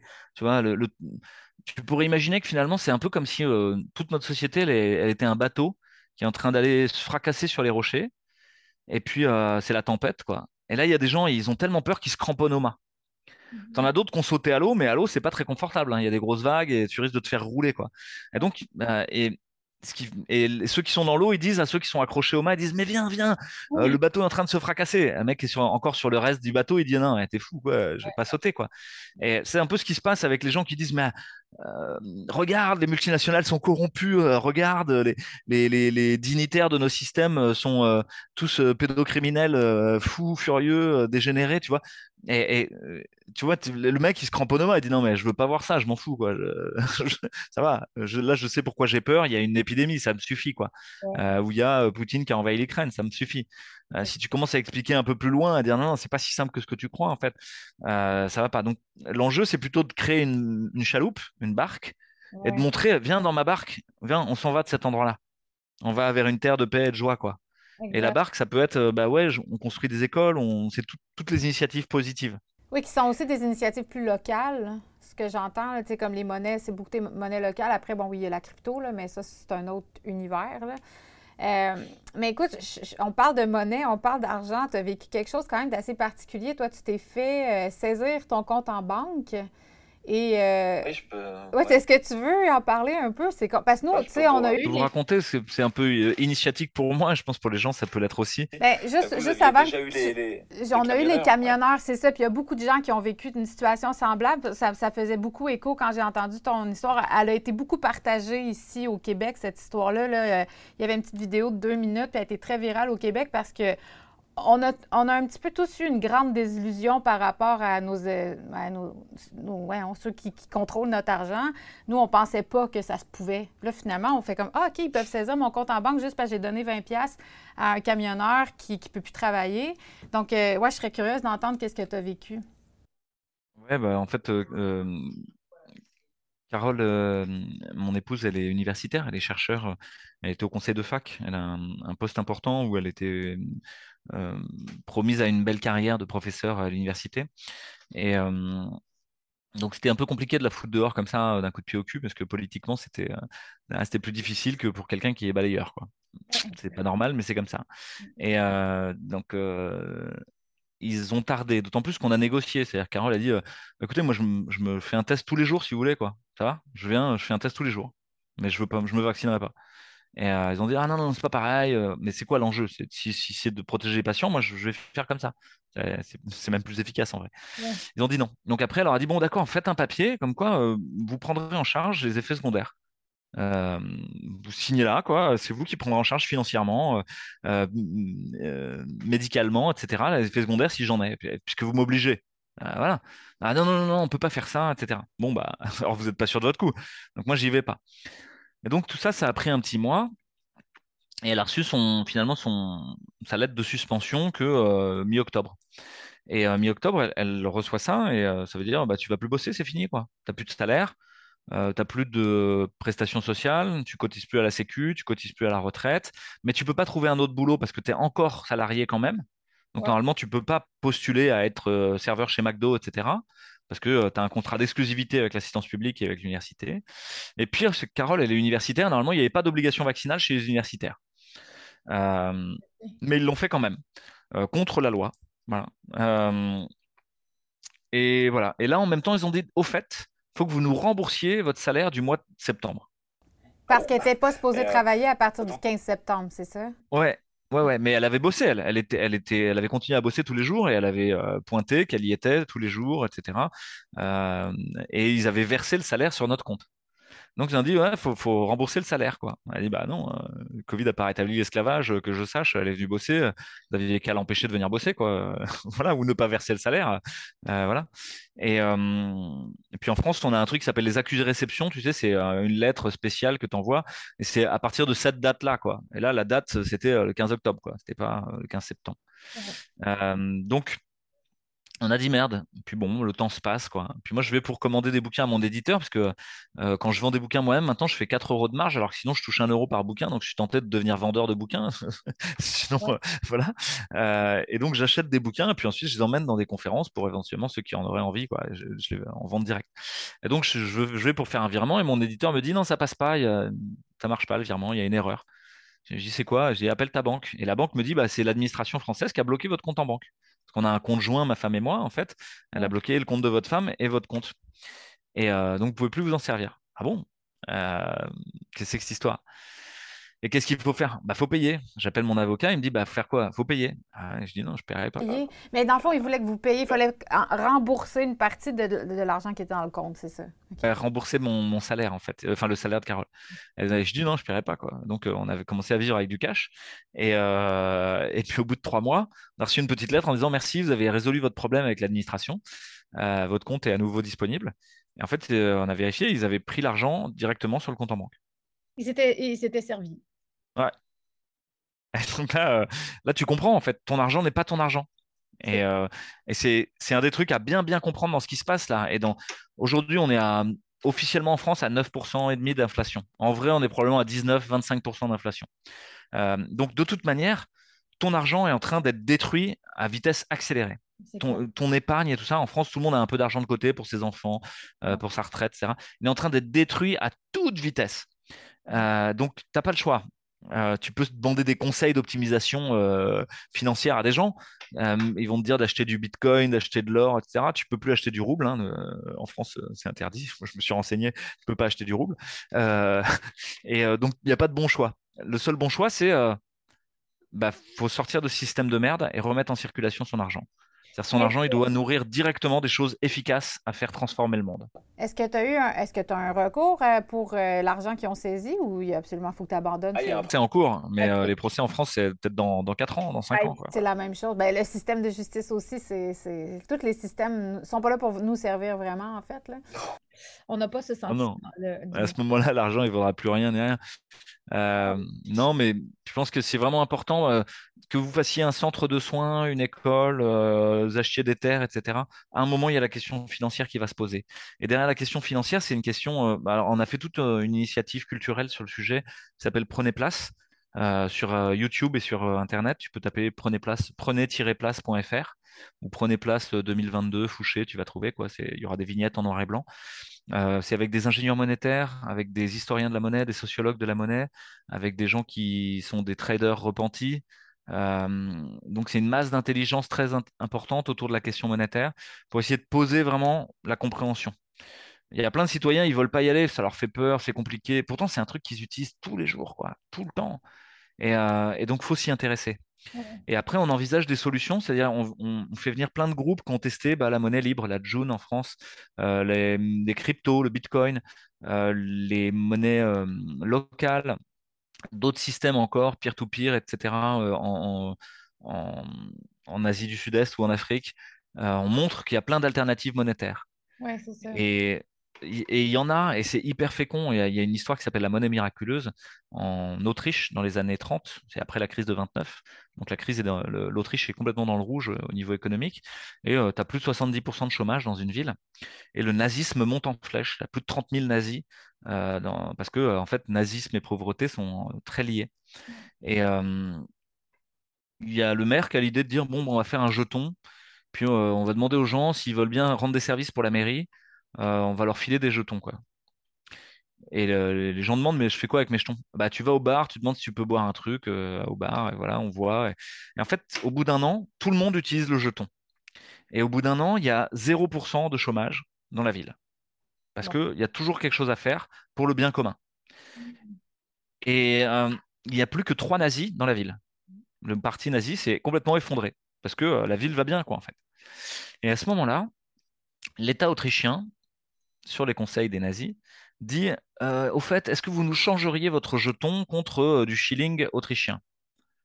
Et là, ils acceptent. Et là, c'est l'erreur parce que d'un coup, l'État dit Ah, vous nous changez, vous faites du change, et donc votre truc, c'est une monnaie. Vous êtes des faux monnayeurs, vous n'avez pas le droit. Et ils mettent les gens en tôle et ils, ils arrêtent la monnaie. Et donc, ça, c'est quelque chose à bien comprendre. C'est si vous faites une monnaie ou un jeton, attention, au départ, vous ne pouvez pas l'interfacer avec l'euro ou avec euh, le dollar canadien ou je sais pas quoi. Parce que sinon, vous serez des faux monnayeurs et vous serez foutus en tôle. Et ça coûte très, très cher d'être un faux monnayeur. Donc, il faut arriver à construire un système de, d'entraide cohérente et de confiance mutuelle cohérent qui est capable de résoudre les conflits, où la gouvernance du système monétaire est bien claire, c'est-à-dire qui crée la monnaie? C'est qui notre banque centrale? Ouais. Peut-être c'est un tirage au sort parmi nous tous et ça tourne. Euh, par exemple, tu vois, il y a plein de façons. Euh, comment on, crée un conflit, on fait un conflit, etc. Bref, il y a plein de trucs un peu à, conscientiser euh, quand on, on parle de monnaie. Et là, c'est un peu l'enjeu de ce, ce prenez place. Et ça s'appelle prenez place parce qu'au début, c'est sur Internet, mais au début, mais à la fin, on voulait que ce soit dans les places, que dans les villes, on aille en parler. Et donc au- aujourd'hui, tu as un événementiel qui circule artistique, où tu as plein de haut-parleurs et de micros, etc. Et on se met sur les places et on va discuter tous ensemble à distance de la question monétaire, comme ça. Donc là, c'est en train de... le- on l'a fait à Aix euh, il y a quelques... la semaine dernière, le week-end dernier, puis on espère qu'il va y en avoir partout. Comme suspendu, il y en a où partout, comme la marche fantastique, comme euh, petit à petit, on essaye que ce soit un peu viral ce qu'on fait. Oui, ben en fait, c'est la seule façon parce que c'est sûrement pas les médias euh, de masse qui vont reprendre ce que vous faites pour en parler. Mais du moins, c'est ça qui est bien aussi, c'est qu'on a l'alternative de pouvoir euh, utiliser Internet pour, euh, pour se consolider puis se réseauter. là. Mais félicitations pour, euh, pour toutes ces initiatives. C'est pas comme si tu en avais juste une. C'est assez impressionnant que, que tu sois derrière autant de projets citoyens. Puis ça, ça doit, ça doit être super énergisant aussi d'être dans l'action, pas rester passif par rapport à ce qui se passe. J'ai l'impression que ce que j'entends quand je fais des, des soirées où on rencontre des gens, les gens qui ont été isolés, c'est ce qu'ils ont trouvé le plus dur. C'est comme tu disais tantôt, c'est le sentiment d'être fou, d'être seul, d'être totalement isolé. Puis c'est tellement important de le revivre en communauté, de, de, de, tenir la main finalement, puis se dire qu'on n'est pas seul là-dedans, parce que comme tu disais tantôt, les liens sociaux, c'est super important. Ouais, puis toute cette histoire, elle a même effiloché les liens familiaux parfois, des liens qu'on pensait inconditionnels, et on se retrouve euh, bah, en bisbille avec ses parents, avec ses enfants ou avec sa belle-sœur, son beau-frère. Euh, ça, c'est super dur. Et il n'y a, pas de, de plus grand deuil en vrai que de, de, ah, de- perdre sa famille, quoi. C'est comme, il y a plein de gens qui sont un peu orphelins en vrai. Et euh, bah, il y, y a comme une famille d'âmes qui se reconstitue. Il y a des personnes âgées. Alors tu dis, euh, je, je suis, t'es derrière. hein. Moi, je suis derrière pas grand-chose. J'ai euh, lancé une initiative en disant, mais on peut le faire. On, est, on est puissant. On est puissant, quoi. Ça me fait penser à un film qui s'appelle Freaks the Mighty, les, les puissants, quoi. C'est un petit garçon qui est handicapé, quoi, et qui arrive quand même à, à aller arpenter le monde avec son copain qui a, qui a un gros costaud et qui le porte sur ses épaules. Et, euh, et ben, moi, c'est un peu ça, quoi. Peut-être je suis handicapé, mais j'avais besoin de, de gros costauds derrière pour m'aider à faire les réseaux sociaux, etc. Et, euh, de donner l'idée simplement, dire, mais viens, tu peux m'emmener là-bas, quoi. Et, Ouais. euh, et on- vraiment, on peut le faire. C'est hyper joyeux de le faire. Et là, tu vois, il y a plein de gens qui viennent me voir en disant, ah, t'as plus de salaire, machin, ça doit être dur et tout. Mais en fait, je suis beaucoup plus heureux qu'il y a, il y a trois ans, quoi. Ouais. Je, je passe mon temps à rencontrer des gens géniaux, euh, à, à voir des initiatives merveilleuses se mettre à jour. Je suis rempli d'une richesse euh, de relationnel qui, qui vaut tous les euros du monde, quoi. En fait, je m'en fous, quoi. de- Et tu te rends compte aussi que à partir du moment où tu as confiance là-dedans, dans la vie, n'y a pas de problème réellement euh, de survie. C'est ça. Avoir un toit, avoir de quoi bouffer et tout. Ouais, peut-être qu'un jour, je devrais quitter cette maison parce que j'aurais pas de quoi la payer. Et alors? Je... On ira ailleurs, quoi. Ce sera aussi joyeux. Et, et en fait, là, il y a des gens, ils m'ont abonné à un panier de légumes, tu vois, juste pour que j'ai de quoi manger. Bah, moi, ça me va, hein.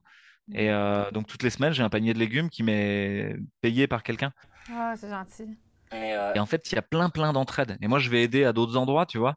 Et chacun, si on s'entraide les uns les autres, il y a, y a, y a aucune peur à avoir. Il y a un livre de Thich qui s'appelle Il n'y a ni peur, ni peur, ni mort. Et euh, pour moi, c'est ça. hein. Il n'y a ni peur, ni mort. Pour sortir de la peur, euh, je finirais là-dessus. C'est quoi la clé, en fait, pour plus rester dans la peur, parce qu'on s'entend que c'est une énergie qui paralyse, qui sidère la peur. C'est quoi les options qui s'offrent à nous si on veut des outils concrets pour sortir de ça? Ouais, je peux en donner un peut-être un premier. Je pense qu'une partie de la peur, c'est justement le, de se, se- se soumettre à de l'information, se nourrir d'informations ou de choses qui nous rendent malades, qui nous mettent dans la peur. Il faut comprendre que l'humain, il se nourrit de nourriture, certes, qui le construisent. Et à la fin, euh, s'il se nourrit que de Big Mac, euh, bah, il va être un Big Mac, quoi. Et vous avez peut-être tous vu euh, Super Size Me.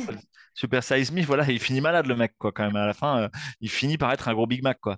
Et euh, donc, on, est ce dont on se nourrit. Mais symboliquement, on est ce dont on se nourrit aussi euh, au niveau informationnel. C'est si je passe mon temps à lire des romans noirs, à regarder des fils Twitter et Telegram sur des trucs glauques et tout, mais à la fin, je vais être, je vais être pourri de toute cette glauquitude, quoi. Donc, il y a un moment, il faut se dire, mais là, moi, je dois prendre soin de moi. Avant de vouloir sauver le monde, avant de vouloir changer quelque chose, c'est juste le, le noyau que je suis, je dois en prendre soin. Mhm. Et peut-être ça consiste à d'abord se protéger. Et ça, c'est quelqu'un qui s'appelle Masanobu Fukuoka, qui en parle dans, le, dans un livre qui s'appelle La révolution d'un seul brin de paille, hein, qui fonde un peu la permaculture, où il parle du non-agir, de l'art du non-agir. Mais c'est vrai dans tous les arts martiaux, et c'est très présent chez les Japonais dans les arts martiaux, c'est avant de vouloir défoncer l'autre, avant de vouloir agir ou faire quelque chose, est-ce que j'ai commencé par ne pas faire ce qui me rend toxique? Et ce qui est marrant, c'est aussi ce que dit Hippocrate, c'est euh, il dit au médecin, il dit, avant de vouloir guérir quelqu'un, est-ce que tu t'es assuré qu'il a renoncé à ce qui le rend malade? Mm. Euh, est-ce que vous avez renoncé à ce qui vous rend malade? Et là, il y a du boulot, hein, parce que c'est tout l'art de la non-violence gandhienne, c'est tout l'art du boycott. C'est, et parfois, ça va être dur de renoncer, de dire, euh, j'arrête le numérique, j'arrête euh, de consommer dans des supermarchés, j'arrête ci ou ça. Et vous allez vous rendre compte que tout seul, vous pouvez pas. Vous êtes tissé au monde. Vous en faites partie. Et donc, si tout le monde fait comme ça, va peut-être falloir trouver un groupe pour réussir à bouffer autrement. Et donc, euh, à Toulouse, mais euh, à plein d'endroits, il y a des groupes qui se sont créés pour s'achalander en nourriture autrement. Aller voir les agriculteurs locaux, négocier les prix, prendre des produits bio et tout ça, et diminuer tout ce qui pouvait, aller vers l'autonomie petit à petit par rapport aux, aux multinationales et aux grandes, voilà. Donc, si vous êtes autonomiste et que vous passez votre vie à acheter des trucs sur AliExpress euh, ou sur Amazon, euh, ouais, ok, vous, vous pouvez vouloir changer le monde, mais euh, peut-être ça commence là, quoi. Il y a, il y a des trucs du non-agir. Je ne fais pas ça, quoi. Christiane Singer, elle dit aussi, donc c'est un penseur qui fait tout le temps le grand écart entre un constat très noir sur le monde et en même temps que ça suinte de sens. Et moi, j'aime beaucoup cette vision-là. Je- J'essaie de la cultiver aussi en, en hommage à cette femme. Euh, et euh, bah ouais, bien sûr que c'est noir et sombre, mais partout, il y a des brèches, il y a des fissures, il y a des failles. Et est-ce que je suis assez courageux pour y aller? Euh, et pour être assez courageux, faut, je peux les explorer, je peux regarder déjà ce qui a été fait, je peux être prudent. Euh, la prudence, c'est l'intelligence du courage. C'est pas euh, je fonce tête baissée, euh, ok, je vais foutre des panneaux solaires partout, je vais m'isoler dans la campagne avec ma Kalachnikov, etc. Non, non, non. C'est ok, qu'est-ce qui a été fait et qui est possible là, à ma mesure, à mon échelle, avec mon énergie, où j'ai de la joie, etc. Et euh, vous commencez, est-ce que ça vous est possible de faire un jeu de numérique de trois jours? Si ça, déjà, c'est pas possible, euh, voilà. Ensuite, une semaine, deux semaines. Et vous allez vous rendre compte que tout seul, c'est pas possible. Par Ouais. contre, si vous animez des choses avec les copains, que vous êtes déjà donné rendez-vous, que vous avez prévu une soirée jeu, euh, escape game, parce qu'il s'agit de s'enfuir de ce système, euh, que vous avez fait, euh, euh, je sais pas, de, de- de la bouffe ensemble, de faire une, une raclette. On n'a plus le droit de faire des raclettes en France bientôt, mais, mais C'est terrible. ah, l'électricité, quoi, impossible. Euh, Vous avez entendu ça, les, les, les- faut prendre les douches à plusieurs, prendre des douches froides. Il y a une députée européenne ou je sais pas quoi de- qui a dit euh, quand vous prenez une douche froide, vous dites à la fin, prends ça Poutine. Ah mon Dieu, mais c'est le délire, hein, c'est fou. Ouais. Euh, délirant, en anglais, elle ose dire ça, quoi. La, la fille, elle, a- elle est ministre ou je sais pas quoi, ou, ou députée, elle dit You take a cold shower and then you say Take that Poutine. Et je dis, mais mais comment est-ce encore une quelconque crédibilité. Enfin, bon. Et, La question se pose. Ouais, donc voilà, c'est peut-être sur la peur, commencer par se débarrasser de ce qui fait peur. Ça ne veut pas dire que ça n'existe pas. Hein. Euh, je dis pas qu'il faut faire l'autruche. Je dis, vous veillez à vous-même, vous en protégez. Vous savez, vous savez où on veut vous emmener. Vous avez- tous des gens qui ont entendu parler de Klaus Schwab et du Great Reset et du Forum économique mondial, ils savent. Ok, les transhumanistes, vous écoutez Laurent un peu Alexandre et Laurent Alexandre ou Yuval Harari, vous savez quoi. Hein, il y aura les dieux, il y aura les inutiles, euh, il y aura les, les pauvres, il y aura les riches. ok, on a compris, quoi, ça va. Ouais. C'est pas nouveau, si vous voulez, ça, c'était déjà présent depuis longtemps dans nos sociétés. C'est le retour à une société de caste avec les brahmanes et les intouchables. Ouais. Ok, c'est l'héritage indo-européen qui, serait, qui, serait, qui se perpétue finalement. Euh, bon, ok, ça va. Maintenant, bah, moi, je vais faire tout pour qu'il y ait des bâtons dans les roues à ce truc-là. C'est ça. Mais maintenant, c'est de choisir autrement, maintenant qu'on en est conscient. On a Ouais. quand même le libre arbitre. On peut sortir de ça. Mais c'est dur, euh, parce que je te donne un exemple, tu décides, ok, moi je vais non agir, je vais arrêter de fumer. C'est pas parce que tu as décidé d'arrêter de fumer que tu arrives à arrêter de fumer. Non, ça fait quelques jours que j'essaie d'arrêter le sucre, là, puis je trouve ça très difficile. très, très difficile. Le sucre, Ouais. c'est des grosses addictions. Et il faut considérer que les choses telles qu'on les vit, c'est des addictions. C'est facile, c'est confortable, ça va plus vite, etc. Et, et donc, il va falloir trouver le fond de mais pourquoi je, je, je veux arrêter ça? Et souvent, c'est avec l'aide des autres. Il y a des gens qui ont une grosse, un gros ancrage, qui ont les, les bottes bien, bien ancrées sur terre. Mhm. Mais des drogues aussi dures que l'alcool, que la- le tabac et tout ça, souvent j'ai besoin de l'aide des autres. Et cette aide, c'est très souvent juste de l'écoute empathique. On revient à ce qu'on disait tout à l'heure.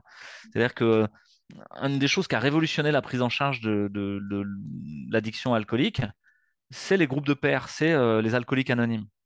C'est le fait de pouvoir se réunir et en parler. Et là, euh, finalement, avec les collectifs locaux, on a ça. On pourrait se dire, euh, OK, euh, on est réunis dans un faux Covid machin. Ça y est, j'ai remis ça, j'ai réutilisé ma souris et,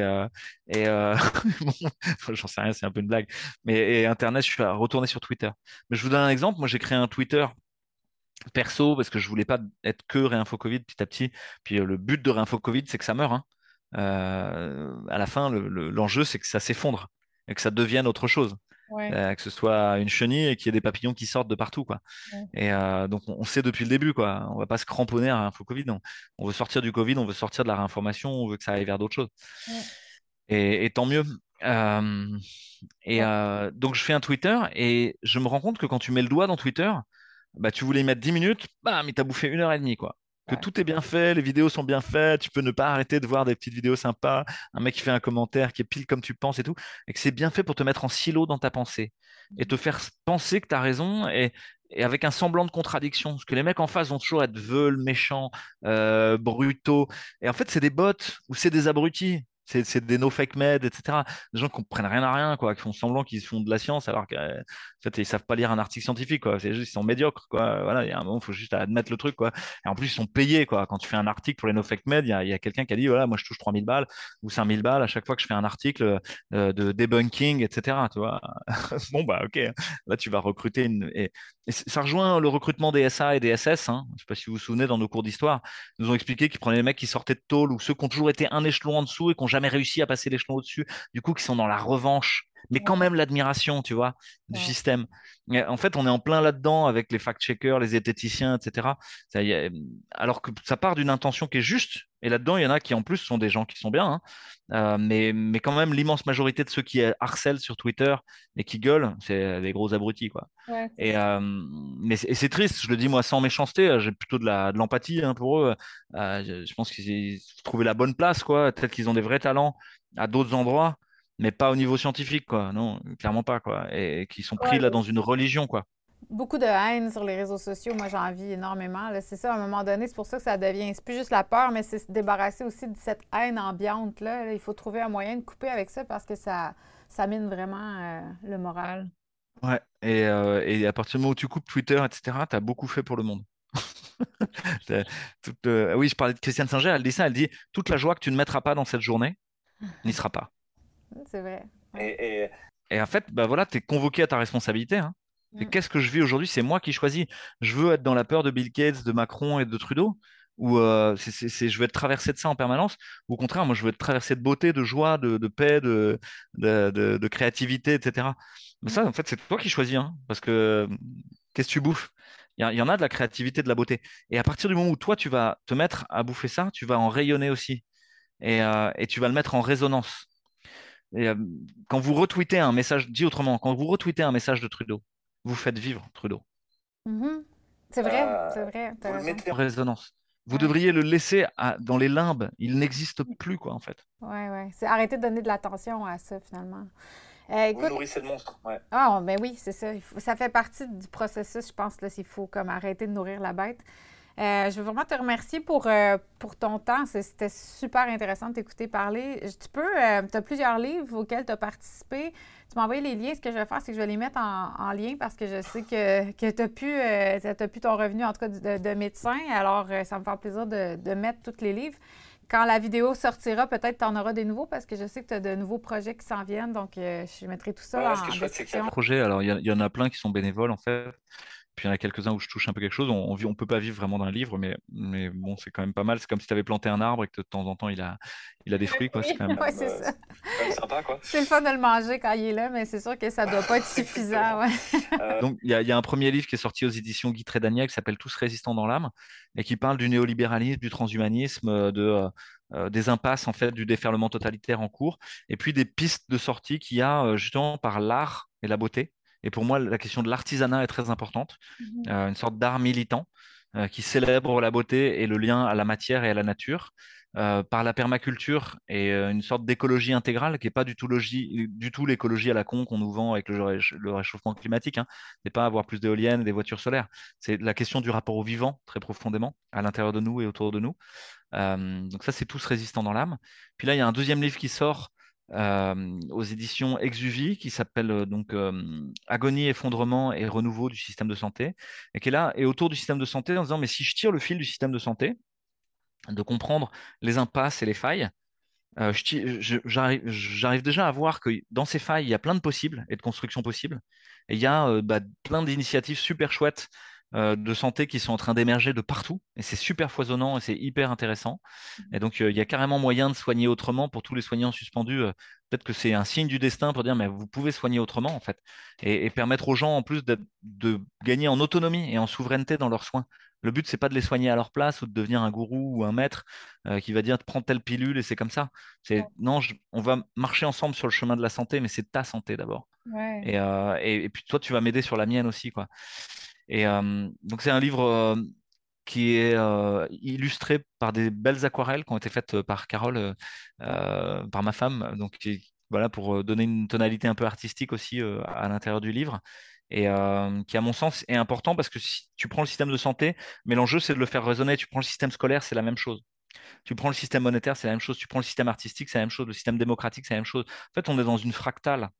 Euh, quelques petits morceaux de la fractale que tu prennes, elle, est une image du gros morceau. Quoi.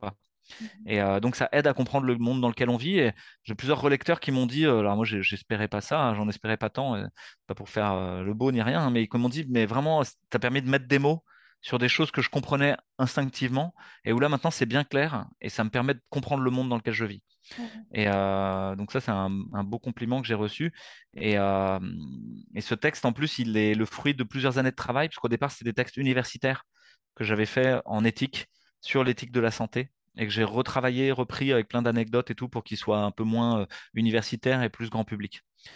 Et puis, il y a un, livre, un film, pardon, à partir de Tous résistants dans l'âme.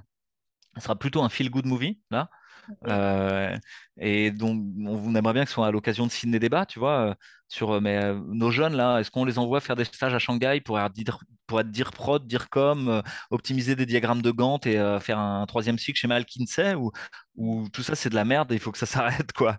Et nos élites, maintenant, elles vont plutôt être ingénieurs agronomes, faire de la permaculture et de la, voilà, de la santé autrement, etc. C'est magnifique. donc, ça, ça, nourrit cette réflexion-là. Wow. Sur l'idée de bifurcation, hein. tu avais eu des jeunes de AgroParisTech, c'est une école d'ingénieurs agronomes en France.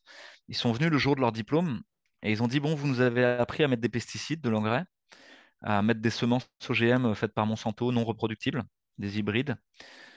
Euh, et euh, vous avez appris à faire semblant de compter les hérissons, les grenouilles et les vers de terre pour faire du greenwashing. Et euh, maintenant, bah, on est au moment où on a notre diplôme. Et vous savez quoi? On va pas faire ça. Mm-hmm on se casse. Et ils mm. posent le, micro, ils tirent et, euh, ils bifurquent. Et euh, ils appellent à la bifurcation. Et pour moi, c'est vraiment ça qui est en train de se passer. C'est OK, quand est-ce qu'on bifurque? Et chacun à notre tour, on va bifurquer. Moi sur la médecine, euh, toi sur les médias ou, la psychothérapie, etc. D'autres sur leur vie de famille ou l'école.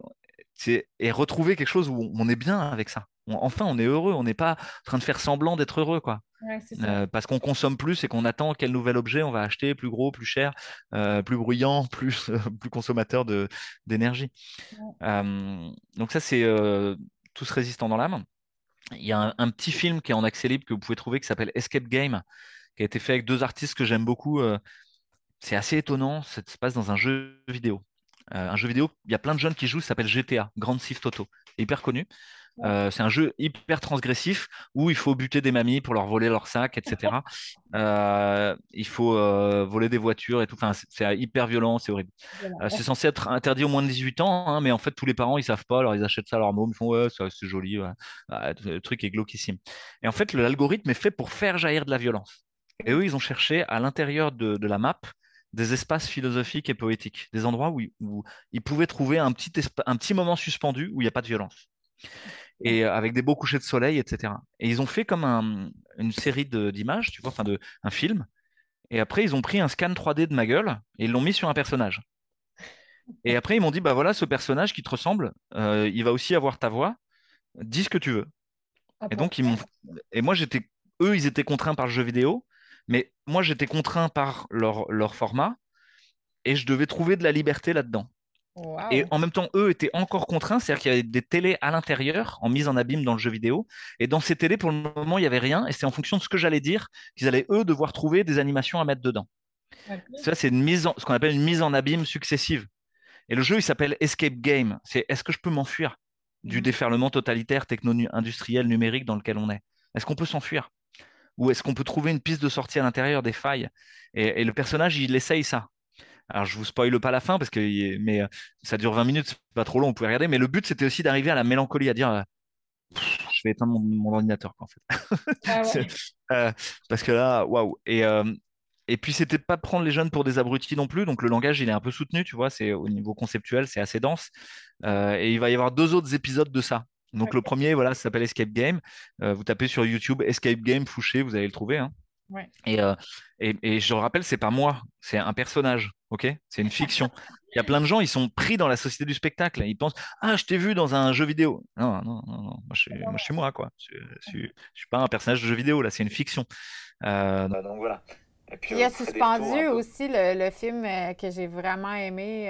je- J'en ai pas entendu parler beaucoup ici, mais c'est surtout les, les, les employés de la santé qui ont perdu leur emploi à cause de l'obligation vaccinale. Euh, un très, très, très beau film aussi. euh, je, vais, je vais mettre le lien. euh, Suspendu, ouais. Ouais. suspendu par Fabien Moine. Lui, il est en participation libre et consciente. Vous pouvez le voir euh, sur Internet. Alors, libre et conscience, c'est pas gratos, mais vous donnez ce que vous voulez. Alors, c'est là aussi les limites de la bifurcation. hein. C'est sur les 8000 premiers visionnages. Je crois que Fabien, il a réussi à avoir 60 euros.